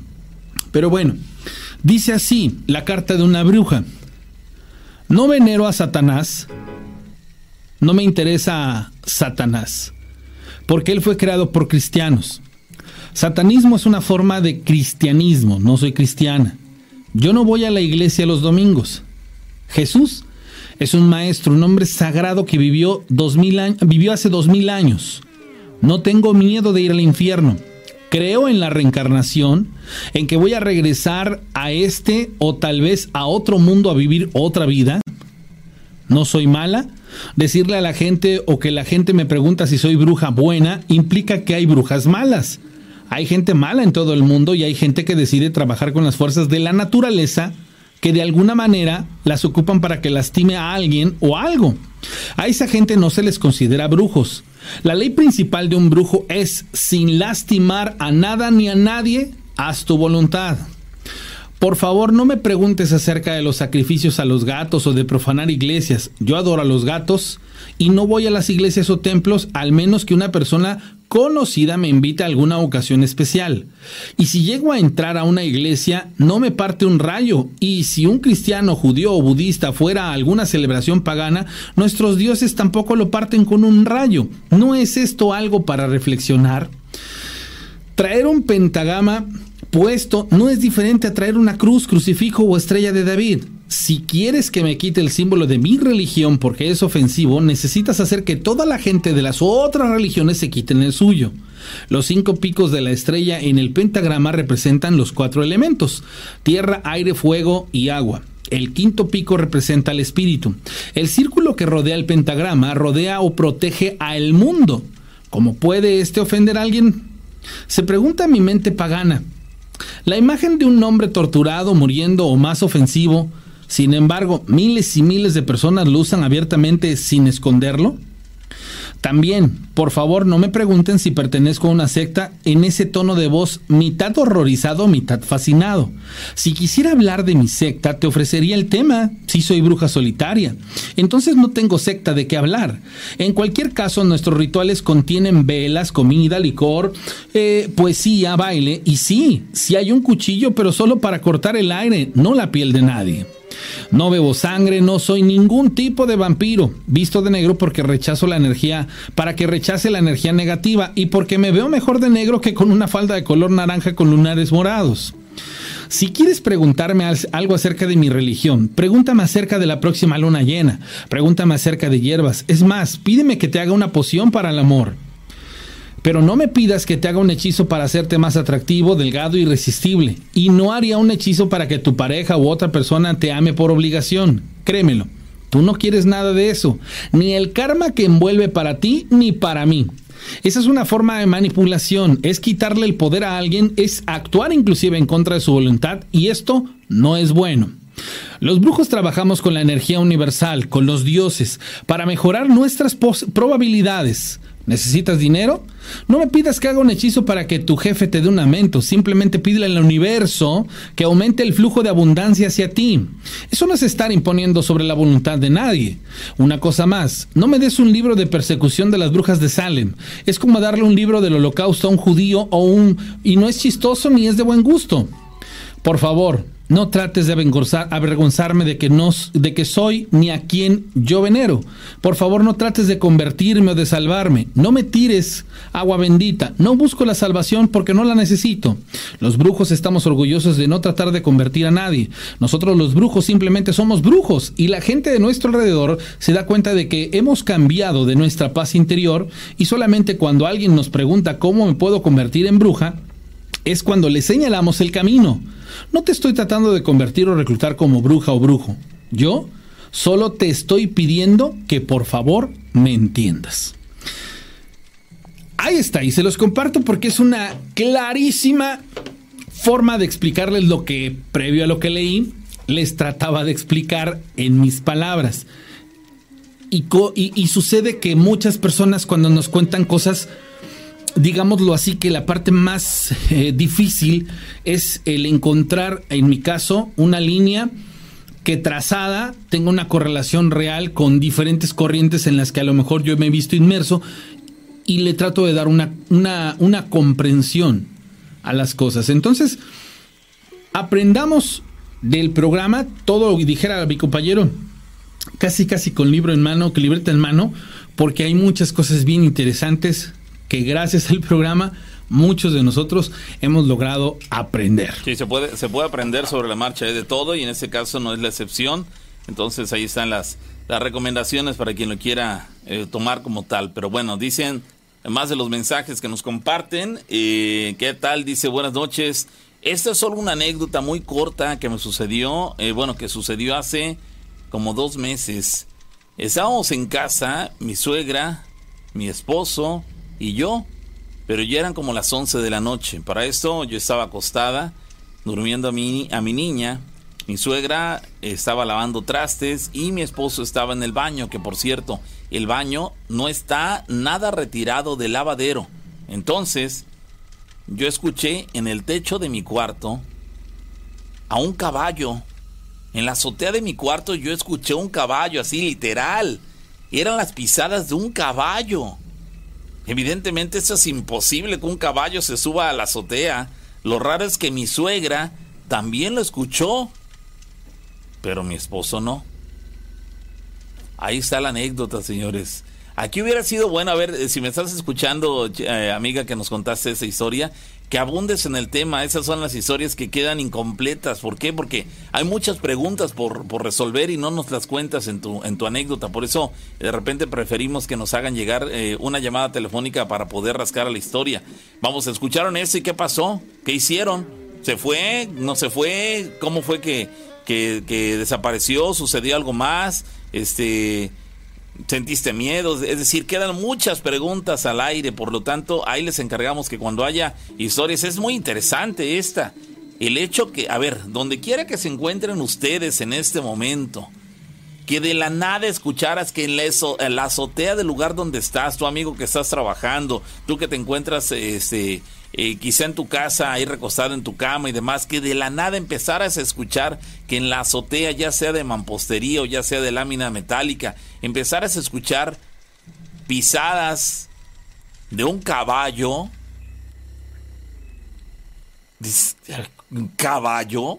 En primera, creo que lo primero que ocurriría sería que se te iba a erizar la piel. Cuando ocurren fenómenos como este, en, el cual el entendimiento humano no, no, no, no está preparado para imaginar arriba a medianoche, 11 de la noche, 12 de la noche, hagan esta, de cuenta esta hora, una infracción de la madrugada en el programa en vivo, y que de repente de la nada escuches que arriba del lugar donde te encuentras anda un caballo, ya no digamos a las afueras de la casa, que ya sería eh, quizá un tanto sorpresivo, ¿no? Pero que esté arriba de tu casa, que hace un caballo arriba de la casa, no le estás viendo, pero por el sonido que emiten sus pisadas, te das cuenta que es un caballo. ¿Qué diantres puede estar haciendo un caballo arriba de mi casa? Y en ese caso la chica lo escuchó y su suegra también. Cuando yo creo quiero suponer que cuando se encontraron dentro de la casa, ella ingresó a la casa y la suegra la fue a buscar, también quizá espantada, y dijeron, oye, ¿escuchaste lo que había arriba? ¿Qué, qué oyó? Un caballo, yo también lo escuché. Es decir, es ahí cuando están confirmando la misma experiencia y sabe, ¿verdad que sí escuchaste un caballo? Y sale el marido del baño y dice, oye, ¿escuchaste el caballo? ¿Cuál caballo? No, yo no oí nada. Ah, caray, ¿cómo no vas a oír nada si la suegra y la esposa, las dos coinciden que escucharon un caballo arriba de la casa? Por eso digo, faltaron más detalles en esa historia. Ojalá nos hubieras platicado eh, qué hicieron, salieron de la casa, asomarse, eh, dejaron de escucharlo. Vamos, muchas preguntas. Ahí les encargamos que cuando hay historias así, nos cuenten los detalles, que en los detalles está lo interesante de estas anécdotas. Alguien más nos dice, ¿qué tal? Buenas noches. Quiero aprovechar eh, para saludar a los de APA, tercero B de la UTCB de Cuitlagua, que siempre escuchamos su programa, aunque tengamos clases al otro día. Esta es mi historia. Mi abuelita siempre fue católica. En las noches ella le rezaba a las ánimas benditas, pero en ocasiones veía visiones, digámosle así, cosas malas como sombras y sonidos. Como ella vivía en la casa al lado de la nuestra, siempre escuchaba ruidos extraños. Y cuando ella dormía, le jalaban su sábana. Por último nos decía acerca de los nahuales que ellos leen la Biblia al revés para poder transformarse, por así decirlo. Ella hoy está cumpliendo un año de fallecida y siempre la recuerdo por sus historias. Ah, caray, les, dio algunos tips de conversiones, caray. Bueno. Bueno. Bueno. Sí. Oigan, antes de continuar con la llamada, eh, la persona que me llamó al celular es 271 71 75 945. Lo repito, 271 71 75 945. Para la llamada telefónica terminando, quien está en la línea. Bueno. Bueno. Hola. Hola. Bueno. Bueno. Hola. Bueno, ¿sí me escuchan? Casi Sí, no, si pudieras hablar sí, más fuerte. sí, Si hablas más fuerte. Sí, es que, es que como que sentía que no me escuchaban. Les ya. mandé una historia por WhatsApp. Ok, ¿ahorita la mandaste? ¿Ya la platicamos? No, No, a de ver. hecho tengo como 20 llamadas Ok. intentando. Les hablo de la Ciudad de México. Muy bien. ¿Cómo te llamas? Maritza. Ok, Maritza, adelante. Este, hace muchos años yo viví en la ciudad de Córdoba Ok. y en Santa Leticia, para ser exactos. Ajá. Y mi mamá trabajaba en lo que era el Club Campestre Cordobés. A- atrás del campestre pasa lo que es el río San Antonio. Entonces, bueno, ahorita fuimos, pero pues ya no se puede pasar. Había una balsita eh, que cruzaba y daba justamente a lo que hoy es los cerezos. Ujú. Entonces, cuando éramos niños, pues íbamos con mi mamá a nadar ahí, ¿no? Los domingos. Entonces, de repente era como que muy raro porque se escuchaban risas, o se escuchaba como si la gente fuera bajando hacia el río. Pues el río está en barranca, ¿no? Pero pues no era nadie. Y una, una de tantas ocasiones, este, fuimos caminando de esa balsa donde nadábamos hacia abajo. Y nos encontramos a un señor que nos dijo que no podíamos bajar más allá, ¿no? Porque justamente hay una balsa que le llaman el cajón, que en las épocas de la revolución en Córdoba, ahí aventaban a los muertos. Y que en ese río pasan cosas muy extrañas. Y después de eso, pues nos quedamos platicando con el señor y dicen que sí, que efectivamente ese río, pues fue el refugio de muchas mujeres que se escondían para que no las violaran o mataran a la familia de las personas y las iban a aventar a ese río, ¿no? Eso fue lo que nosotros vivimos de manera muy particular. En una ocasión, estando ahí el, pues en un domingo familiar, se escuchaban las risas de niños. Pero cuando nosotros volteábamos, pues no, no había nadie, ¿no? No había niños, no había No nada. había niños, no había nadie. Y igual, como si alguien fuera bajando hacia el río y nada, nada, nada.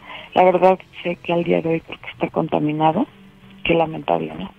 Pero he escuchado muchas historias de ese, de ese río justamente y pues a lo mejor tiene sentido, ¿no? Porque pues no sabemos qué pasó en las épocas de la revolución, ¿no? Sí, Seguramente algo ahí malo. Sí, sí, seguramente pues, hay algo de, de verdad en esto que mencionaban, ¿no? En eso que les dijeron a ustedes que el, el, el motivo de que ocurrieran cosas extrañas ahí es que eh, pues ahí probablemente hayan ocurrido muertes en el pasado, ¿no? Sí, que justamente hay una balsa, es de esa parte de, de donde es como una, hoy en día hay como una tratadora de aguas de los, del fraccionamiento de los cerezos hacia abajo, como unos 300 metros hay una balsa. Y sí, la verdad es que nosotros la vimos de lejos y pues sí se veía muy fea, ¿no? Muy profunda. O sea, no se le veía como que el fondo. Y de- bueno, el señor nos dijo que ahí le decían el cajón El que en esa cajón. balsa justo este aventaban a los muertos de la revolución. Caramba, ¿te imaginas que cuántas energías estarán ahí contenidas, no? Sí, claro. Caramba. ¿Eso eh, qué tiempo tiene que ocurrió? Supongo yo que muchos años, ¿no? Sí, te estoy hablando de que yo tenía en aquel entonces como unos 12 años. Hoy tengo 41 años, entonces Oh, ya. sí, fue hace muchos, muchos años. Me imagino. Caramba, pues ahí está la, la, la anécdota muy interesante. Gracias por compartirla. Hasta luego. Buenas noches saludos muy a bien. todos en Córdoba. Gracias, igualmente saludos hasta la Ciudad de México. Ahí está la gente reportándose desde esta eh, ciudad, desde la capital del país, eh, para compartirnos sus anécdotas. Alguien más nos dice, ¿qué tal? Buenas noches, Pau y Rana. Eh, anoche miré eh, un objeto grande en el cielo a eso de las cuatro y media de la madrugada cerca del cerro de Escamela. Y bueno, es un video cortito de solamente siete segundos pero nos lo comparte. Entonces es la, la experiencia que tiene esta persona. Un objeto, sí, en lo que podríamos denominar una especie de ovni que nos lo comparte. De hecho, alcanzo a apreciar que son dos. Son dos. Uno, eh, pues de hecho los dos están en movimiento, este, pero sí es de llamar la atención la manera en que se desplazan. De hecho no son siete segundos, me equivoqué yo, es un minuto completamente de la grabación de esos, eh, de ese par de objetos, parecen este, pues dos, dos estrellas, pero no tienen eh, eh, el pareciera que tienen una luz fija que las va este y les va iluminando el camino está interesante a ver que eh, a ver si la rana rana me manda un, un WhatsApp para que Sí. te pueda compartir el, el video y lo puedas hacer llegar a la gente que esté interesada en Que ello. esté ahí en el Instagram, ¿no? Eh, sí exactamente sí Que acabo de poner hola. Ok, ya estás, ahí te lo, te lo voy a compartir, sí, ya vi. Ah, pero te pusiste tu nombre, güey. ¿Eh? Pusiste tu nombre. Sí, va. Sí, claramente ahí dice rana. Este, bueno. a ver, entonces, así la, la situación, señores. Ahí, ahí les voy, en ese momento les estoy compartiendo la rana el video del cual les acabo de hacer Y mención. va para Telegram. Ahí está, va para Telegram. En ese instante ya lo recibió la rana y va para Telegram. Así que la gente que está sumada al grupo de Telegram lo podrán va a poder ver. Lo podrán ver en ese momento, ¿sale? Lo podrán ver en ese Anda. momento. Tienen que, eh, para los que se quieran sumar al grupo de Telegram, punto número uno, tienen que tener instalado, te- eh, instalado Telegram en su celular. Punto número dos, ingresar a eh, la transmisión de YouTube de las historias de miedo con la rana y el pavo. Y en el chat que está en ese momento en marcha, este, nuestros administradores van a Claro. poner durante los próximos minutos la liga que los va a llegar, le- los va a llevar justamente la liga de Telegram para que sean eh, adheridos, se unan a ese grupo en Telegram y bueno a partir de ese momento puedan eh, pues compartir o puedan tener acceso al material que nos compartan acá nosotros y que a la vez nosotros podamos compartir con ustedes en ese grupo. Así que ahí está la, el video disponible para que lo puedan ver. Es interesante hasta, hasta donde vi que fueron como 30 segundos. Se aprecian dos objetos en, una noche eh, pues moviéndose en el, en el cielo. Entonces ahí, ahí lo van a poder ver a detalle. Alguien más nos dice, este... Dice una persona que no, no, no cree en lo que nos menciona, este, eh, bueno, lo que decía María Eugenia hace un rato, que no, no cree básicamente en lo que ella menciona, bueno, tienes las dos opciones, amigo. Tienes las dos opciones, creerle o no creerle, simplemente. Este, Y, y tú aplicar el, el- sí, el efecto que le sí, quieras dar. sí. Dice, no, dice... Sí, no es- esto no es un debate, ¿eh? Dice, llévenla de invitada al programa fácil, se lleva las dos horas sin ofender, simple opinión, ya no le dé mucho tiempo, mucho espacio. Dicen, bueno, pues es que nos con- consideramos que es muy interesante lo que menciona. Si a ti te parece que no es interesante, es válido. Que no te parezca interesante y bueno, lo pases de largo. Pero para otras personas, no solamente nosotros, sino otras personas les resulta interesante y es por eso que también le abrimos el espacio. Y tampoco es que le demos 40 minutos, ¿eh? tampoco es demasiado tiempo, pero bueno, son, son opiniones que se vierten al, en torno a, a las personas que participan en el programa. Eso es demasiado tétrico, nos dice una ¿Está la persona. línea disponible, amigo? Eh, sí, está disponible en ese momento. Dice alguien más, eh, los estoy escuchando, me parece muy bien, qué bueno que lo estás haciendo. Este...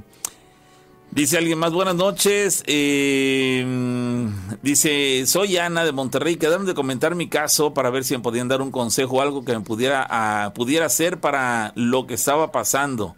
Este, eh, la semana pasada eh, conté mi historia, soy la señora Ana de Monterrey. Cuando hablaba de mi familia me refería a mi esposo y mis hijos. A nosotros nos han sucedido de todo. Antes de cambiarnos de casa esa noche había fiesta en unas casas de la mía y de repente me despierta mi hija y me dice, mamá, escucha lo que se oye. Yo le dije, no escucho nada. Y de repente fue como un silencio total.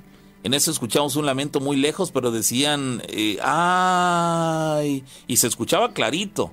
Decía mi hija que era la llorona, nosotros la escuchamos, pero lo raro fue que afuera había música. Relajo a unas casas de nosotros, como se explica, ¿cómo se explica? Pregunta, que cuando, que, cuando escuchamos el lamento había un silencio total, es la, la situación que ella eh, nos mencionaba. Eh, dice alguien más desde Monterrey, quiero contar una historia, nos han pasado muchas cosas. Desde hace años, cuando falleció mi hija, un año de, de fallecida, eh, mucha gente me decía que la veía entrar a mi casa por el patio.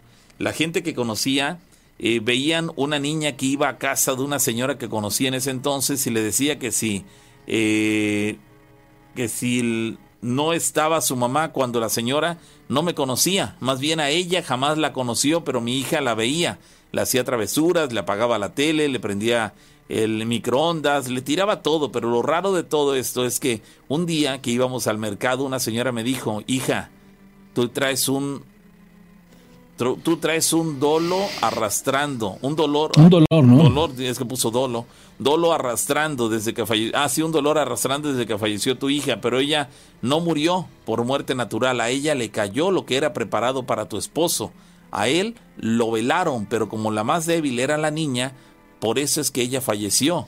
Yo no creía, pero creo que la maldad existe y eso me duele porque mi hija murió de un día para otro. El doctor decía que era muy fuerte ya que le dieron cuatro infartos. El último ya no lo soportó, pero desde que eh, tomé, yo me, ah, desde que yo me junté, es que puso to, eh, desde que yo me junté con mi esposo, nos han pasado muchísimas cosas, porque dice que a él lo enterraron en un sapo, y en el panteón no sé si tenga algo que ver eso que le pasó a mi hija, pero después de todo lo que nos ha pasado, ahora sí lo creo, porque él constantemente se pelea conmigo. Yo no quiero estar en la casa. Algo me dice que me vaya y a pesar de que tenemos 20 años juntos las cosas no mejoran, pero tenemos fe en que algún momento esa mujer se canse y nos deje vivir en paz. Eh, eh, tal vez no me supe explicar de muchas cosas, pero espero entiendan lo que quiero expresar. Sí, por lo visto, esa mu- mujer tiene 20 años de relación con su esposo. ¿Puedes revisar la línea, perdió- amigo? Ya perdió, sí, está en orden. Ya está, está en orden. Este, dice, por acá, ella dice tener 20 años de edad, eh, bueno, de edad de relación con su esposo y eh, le sucedió esto, perdieron a una hija, perdieron a una hija que lamentablemente eh, de manera caprichosa le llegó un espíritu, bueno, en ese caso le, un, bueno, recibió la maldad que estaba dirigida no a ella, sino a su papá. Y aparentemente esto es lo que la tiene intranquila porque siguen ocurriendo cosas en su casa y esta mujer está desesperada por encontrar una solución. Alguna vez yendo por la calle una mujer le dijo, tú vienes cargando algo, necesito, tú urgentemente necesitas que alguien te ayude. Solamente fue lo que le dijo la mujer y ella sigue con ese pendiente. En su propia casa no se siente tranquila, se siente observada, se siente mal y está requiriendo la ayuda de alguien para poder salir de esa pesadez. Llamada telefónica, bueno. Bueno, Hola, buenas noches. sí, ¿qué buenas tal? noches. Este, quisiera contar una historia relacionada a lo que platicaban hace rato de los caballos. Adelante. Ok. Este, esto le ocurrió a mi mamá eh, hace como 30 años. Ella me cuenta que este mi abuelo tenía tierras eh, donde sembraba y este, bueno, la casa quedaba en medio de lo que eran las fincas. Me cuenta que un día en la noche, este, escuchó, escucharon un caballo que andaba galopeando, este, por las tierras. Y ellos, pues, pensaron al momento que había sido un caballo que se había escapado de alguien, alguien alrededor de la zona. Este, de ellas me comenta que el caballo se escuchaba, que se empezaba a acercar poco a poco a la casa. Cuando dicen que se acercó demasiado, este, su mamá, o sea, mi abuela, eh, les dijo que esto no parece algo normal, ya que el caballo no iría a buscar una casa, sino que se iría a perder este, en la finca, ¿no? ¿Se diría qué, perdón? Se iría a perder en las fincas, no como tal iba a ir a buscar una casa, a donde meterse, ¿no? Este, entonces dice que pues les dijo que se metieran en un cuarto y que se escondieran ahí, o sea, que se metieran ahí estuvieran ahí tranquilas. En lo que ella, mi abuela, este, cerrara lo que eran las puertas y ventanas. Dice que cuando ella este, empezó a cerrar lo que eran puertas y ventanas, el caballo empezó a dar vueltas alrededor de la casa. Para eso, pues ya era tarde, dice mi abuela que eran como las 12 de la noche. Entonces dice que este, pues este, el caballo empezó a dar vueltas alrededor de la casa, daban pues tres, cuatro vueltas. Entonces ella dijo, pues aquí algo no es normal. Lo que ella le dijo a mi mamá fue que este, con, junto con mis tíos, que empezaran a rezar, porque ella sentía ya una pesadez, algo pesado en el ambiente. Entonces dice que cuando empezaron a rezar, el caballo se detuvo y empezó a, con las patas, empezó a pegar en lo que era la puerta, como que intentaba entrar, pero no podía. Este, entonces mi abuela, mm, no sé, no estoy seguro sinceramente qué fue lo que habrá regado habrá puesto en la puerta, pero dicen que cuando lo puso en la puerta, era un, como un tipo polvo me parece, este, el caballo se alejó de la puerta y siguió dando vueltas. En eso, este, el caballo eh, se fue a lo que era la puerta trasera de la casa e intentó entrar por esa puerta. Oh, caray. Este, mi abuela igual pues empezó a decir maldiciones, groserías, y el caballo este se escuchaba que se alejaba por momentos y después se escuchaba como que arremetía contra las puertas de nuevo de la casa. ¿Las golpeaba? Buscando- sí. Sí, las Este, golpeaba. Dice mi abuela que el caballo, bueno, se escuchaba como que el caballo se volteaba y aventaba las patadas hacia atrás, pegándole en la puerta, como intentando tumbarla. Ajá, derribarla. Ajá. Este, para eso me cuenta mi mamá que este, pues ellos estaban muy pequeños, tendrían entre unos 10 a 10 a- de 10 a 5 años. Y este, mi abuelo no se encontraba en ese momento. Este, al parecer se había ido este, a una fiesta mi abuelo, entonces mi abuela era la única que estaba ahí. Ella fue la que se trató de mantener serena, tranquila, para no alterar este, a mis tíos y a mi mamá. Ajá.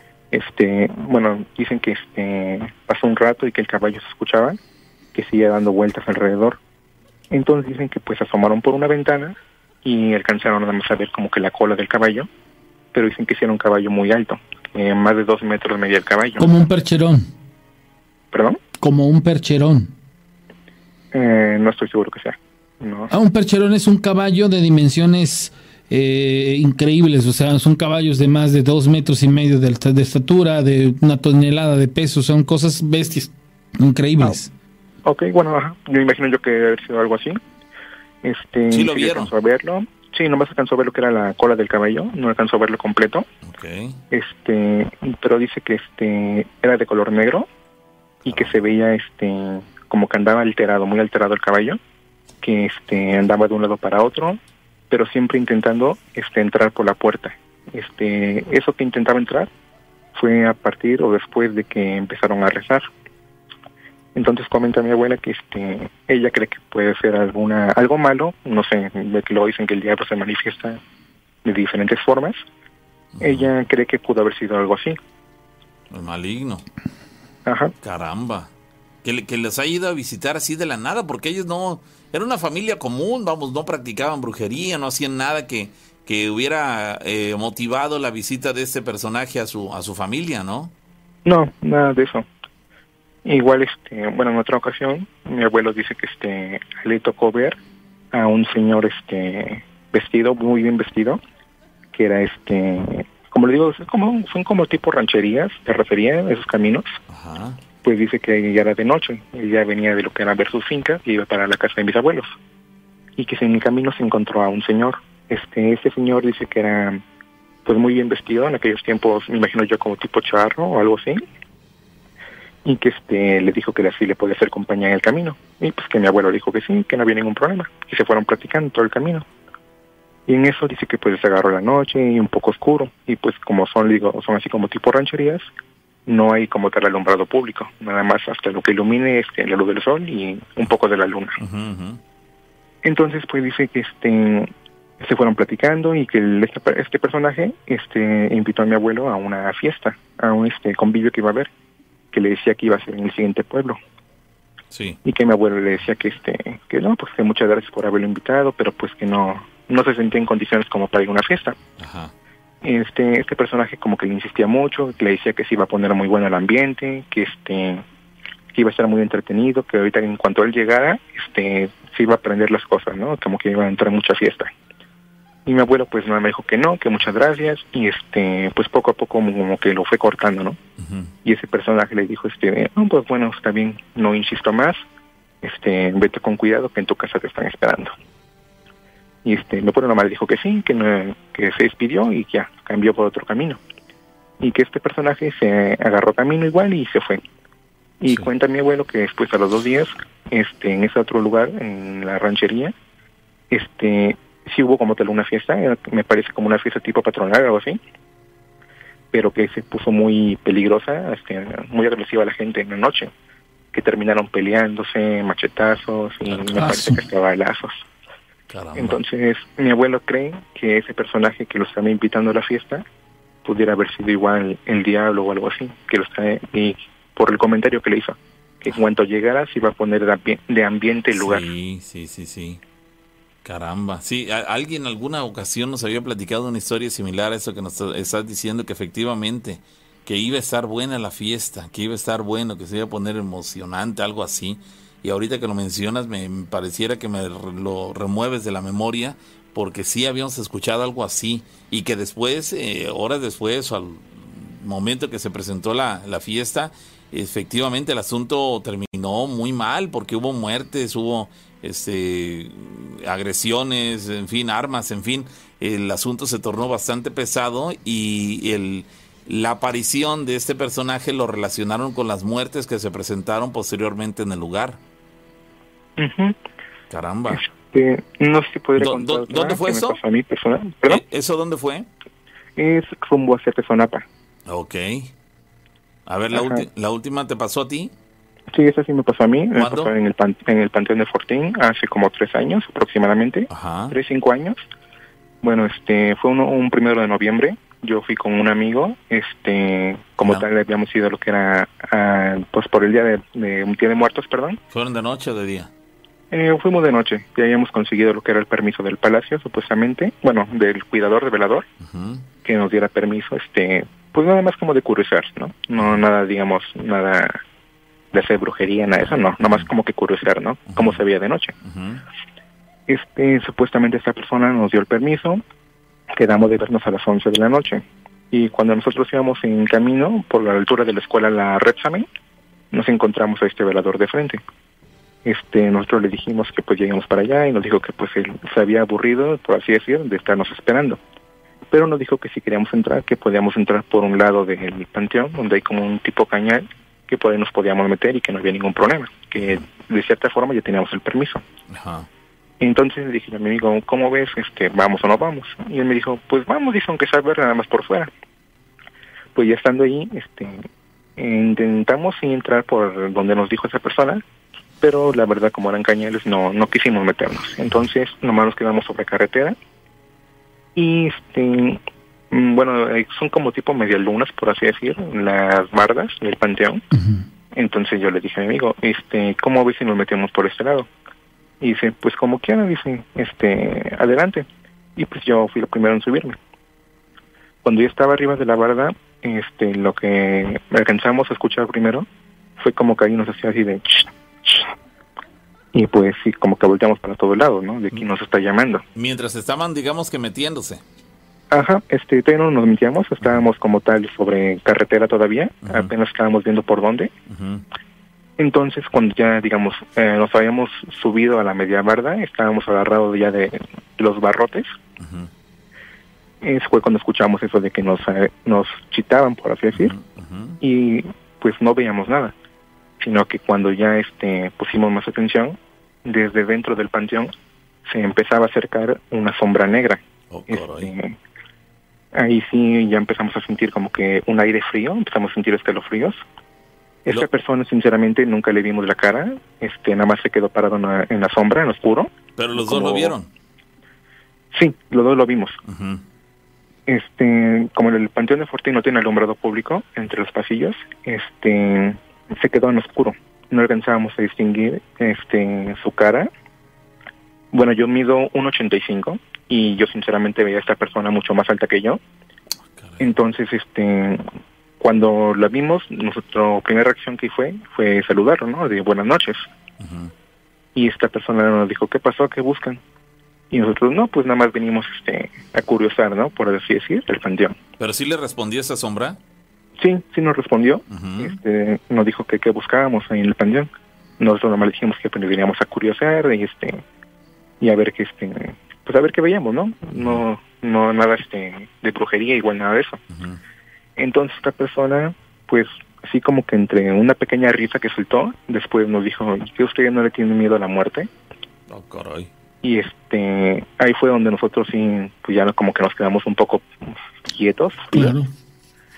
este nosotros ya no hicimos ni siquiera por meternos este esa persona se quedó ahí parada yo lo que ahora alcanzo a recordar fue que tenía como una tipo gabardina por así decirlo una, una chamarra larga negra y este tenía como un sombrero el sombrero sinceramente no me acuerdo qué color pero como que lo tenía bajado hacia el frente por eso yo creo que no pudimos reconocer lo que era su cara Le tapaba la cara. Ajá, como que estaba así como medio agachado y se tapaba con el sombrero.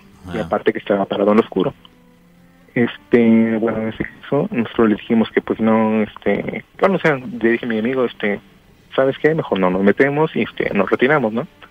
De, de esta sombra ni siquiera nos despedimos, nada. nosotros empezamos a caminar de regreso y esa sombra, este, cuando volteamos, ah, digamos, ya íbamos unos, no sé, 10, 15 metros, volteamos y esta sombra ya no la vimos, ya no estaba ahí.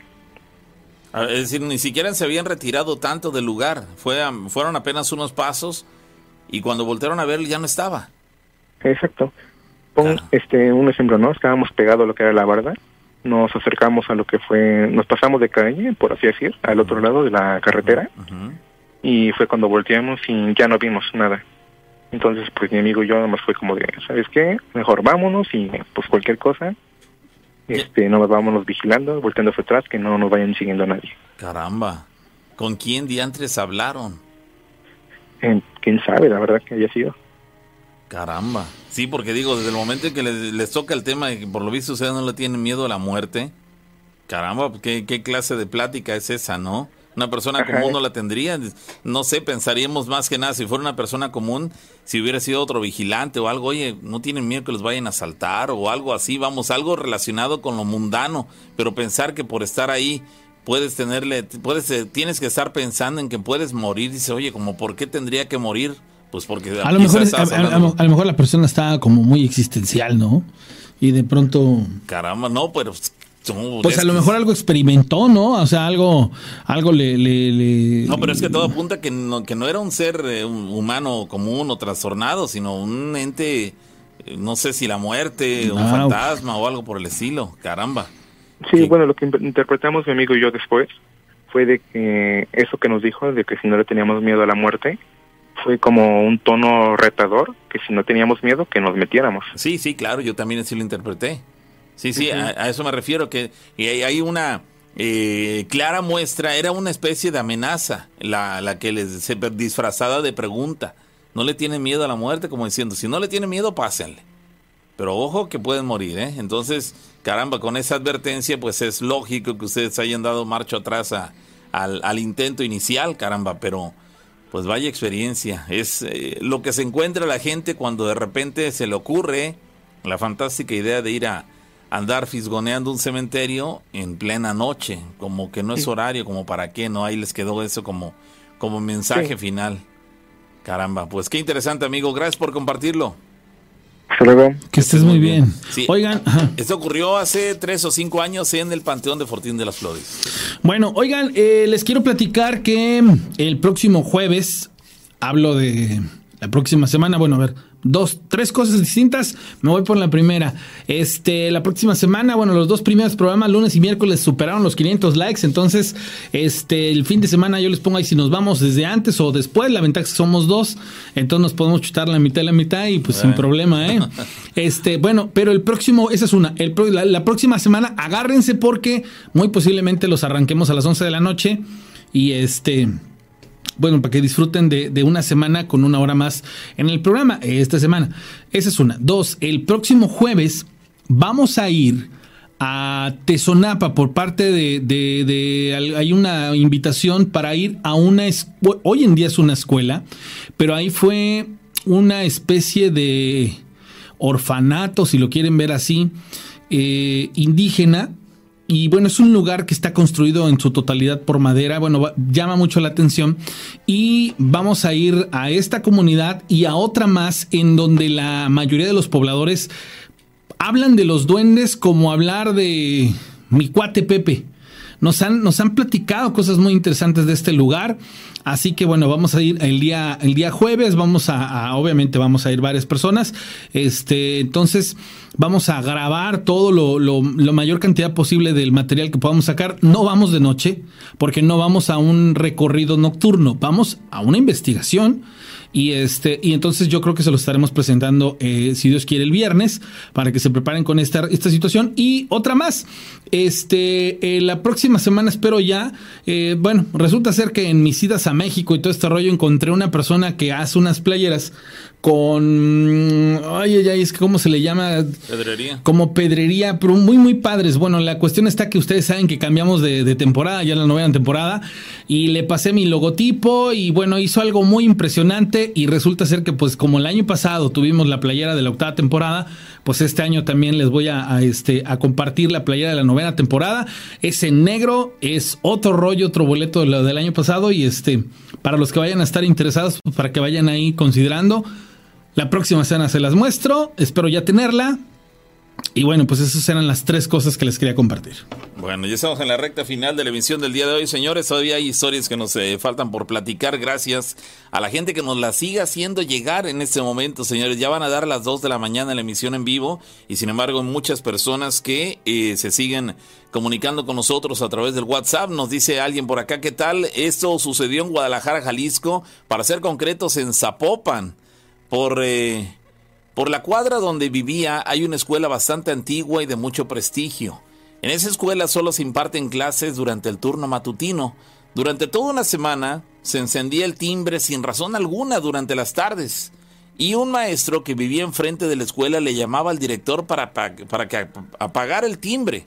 El director era el único que tenía las llaves. Era bastante molesto porque a veces tardaban horas para que apagaran el timbre. Después de un tiempo de este suceso, un día sin esperarlo, aproximadamente a las 6 de la tarde, se comenzaron a escuchar gritos de un niño pidiendo auxilio. Todos los vecinos de la cuadra nos reunimos afuera de la escuela. El maestro que vivía por la misma calle le marcaba al director, pero este tardó en contestarle.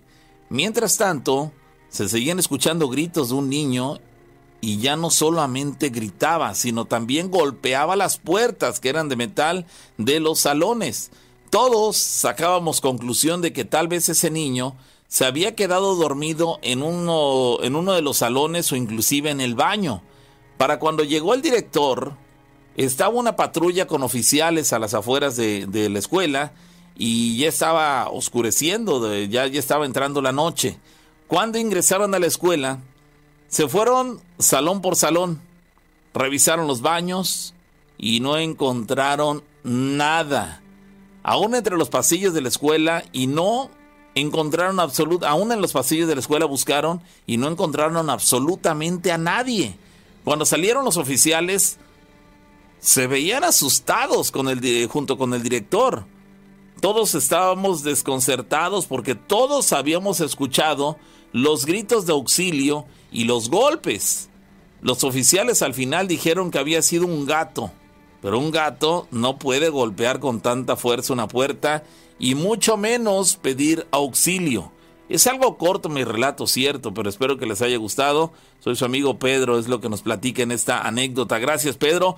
Este, qué interesante, se me eriza la piel solamente de imaginar, señores, que los vecinos del lugar, no solamente una persona, sino varios vecinos eh, eh, de las casas eh, aledañas a esta escuela, coinciden en que escuchaban, además del timbre en algunas ocasiones sonar durante horas, escucharon en alguna ocasión a este niño gritando desde el interior de la escuela que golpeaba las puertas de los salones, eh, era todo un lío el que se armaba en el lugar, los vecinos preocupados, ¿cierto? Nadie se podía meter, podían incurrir en un delito, el, el eh, allanamiento de morada, supongo yo, y en ese caso eh, tuvieron que esperar a que el director de la escuela llegara al lugar para poder abrir la escuela e ingresar para pues sacar al supuesto niño de ahí, pero cuando lo hicieron, pues no había nada y por más que revisaron en el lugar no había absolutamente nadie. Lo extraño, y estarán de acuerdo conmigo,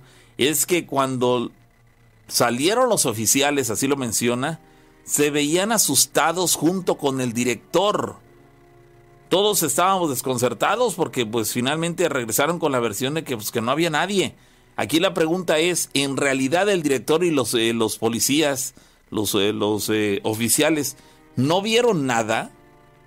o sí vieron y se lo quedaron para ellos. ¿Por qué? Porque el rictus de espanto que llevaban en sus rostros era evidente para todos los que estaban esperando a las afueras de la escuela.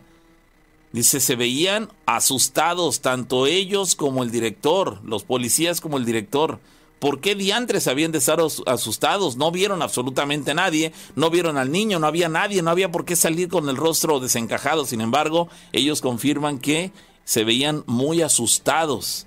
A mí me queda claro que sí vieron algo, pero optaron por quedarse callados y no decir absolutamente nada.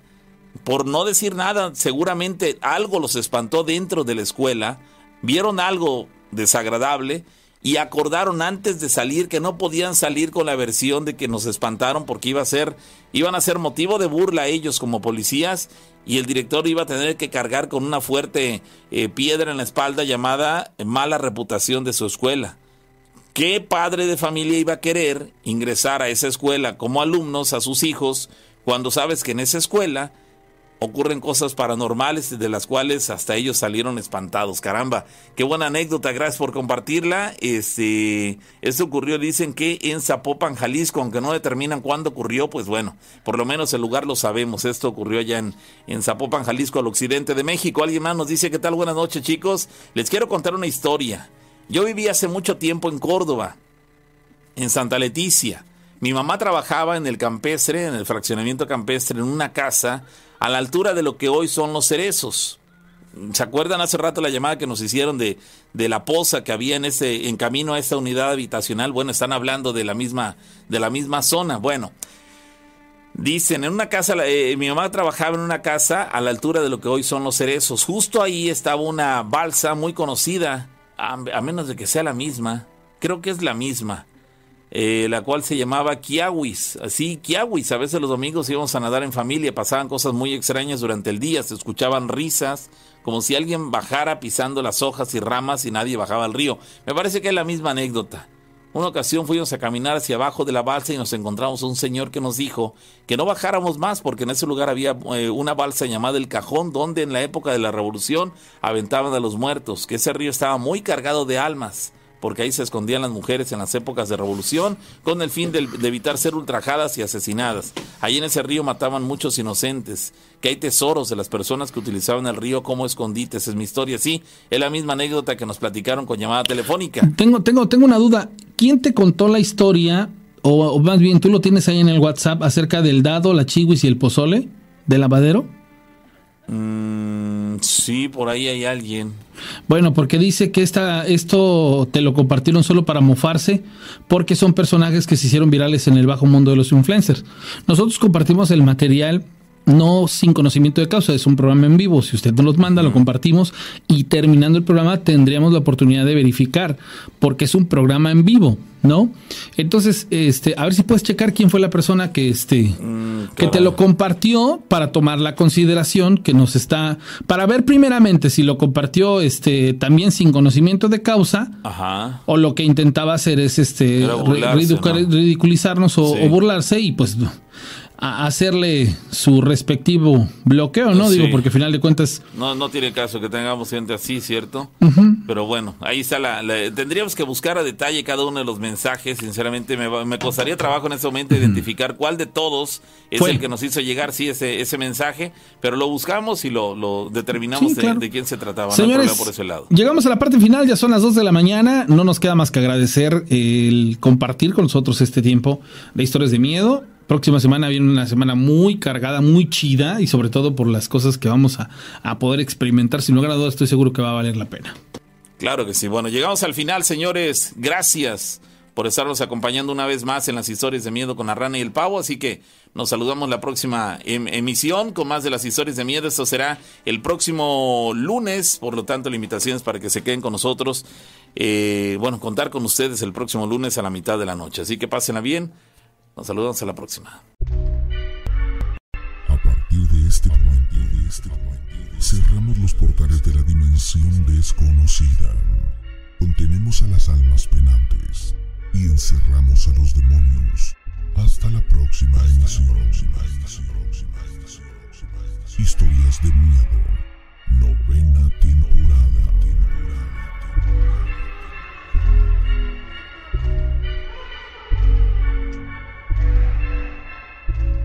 Amigos de la comunidad de Spotify, ya está disponible la playera de la novena temporada. Podemos enviarla a toda la República Mexicana y a todo Estados Unidos. Al adquirir la playera contribuyes a que regresemos a los recorridos nocturnos. Manda un WhatsApp al 271 71 844 98. La meta son 50 playeras para nuestra gran comunidad de Spotify. No te quedes sin tu playera de la novena temporada de Historias de Miedo con la rana y el pavo.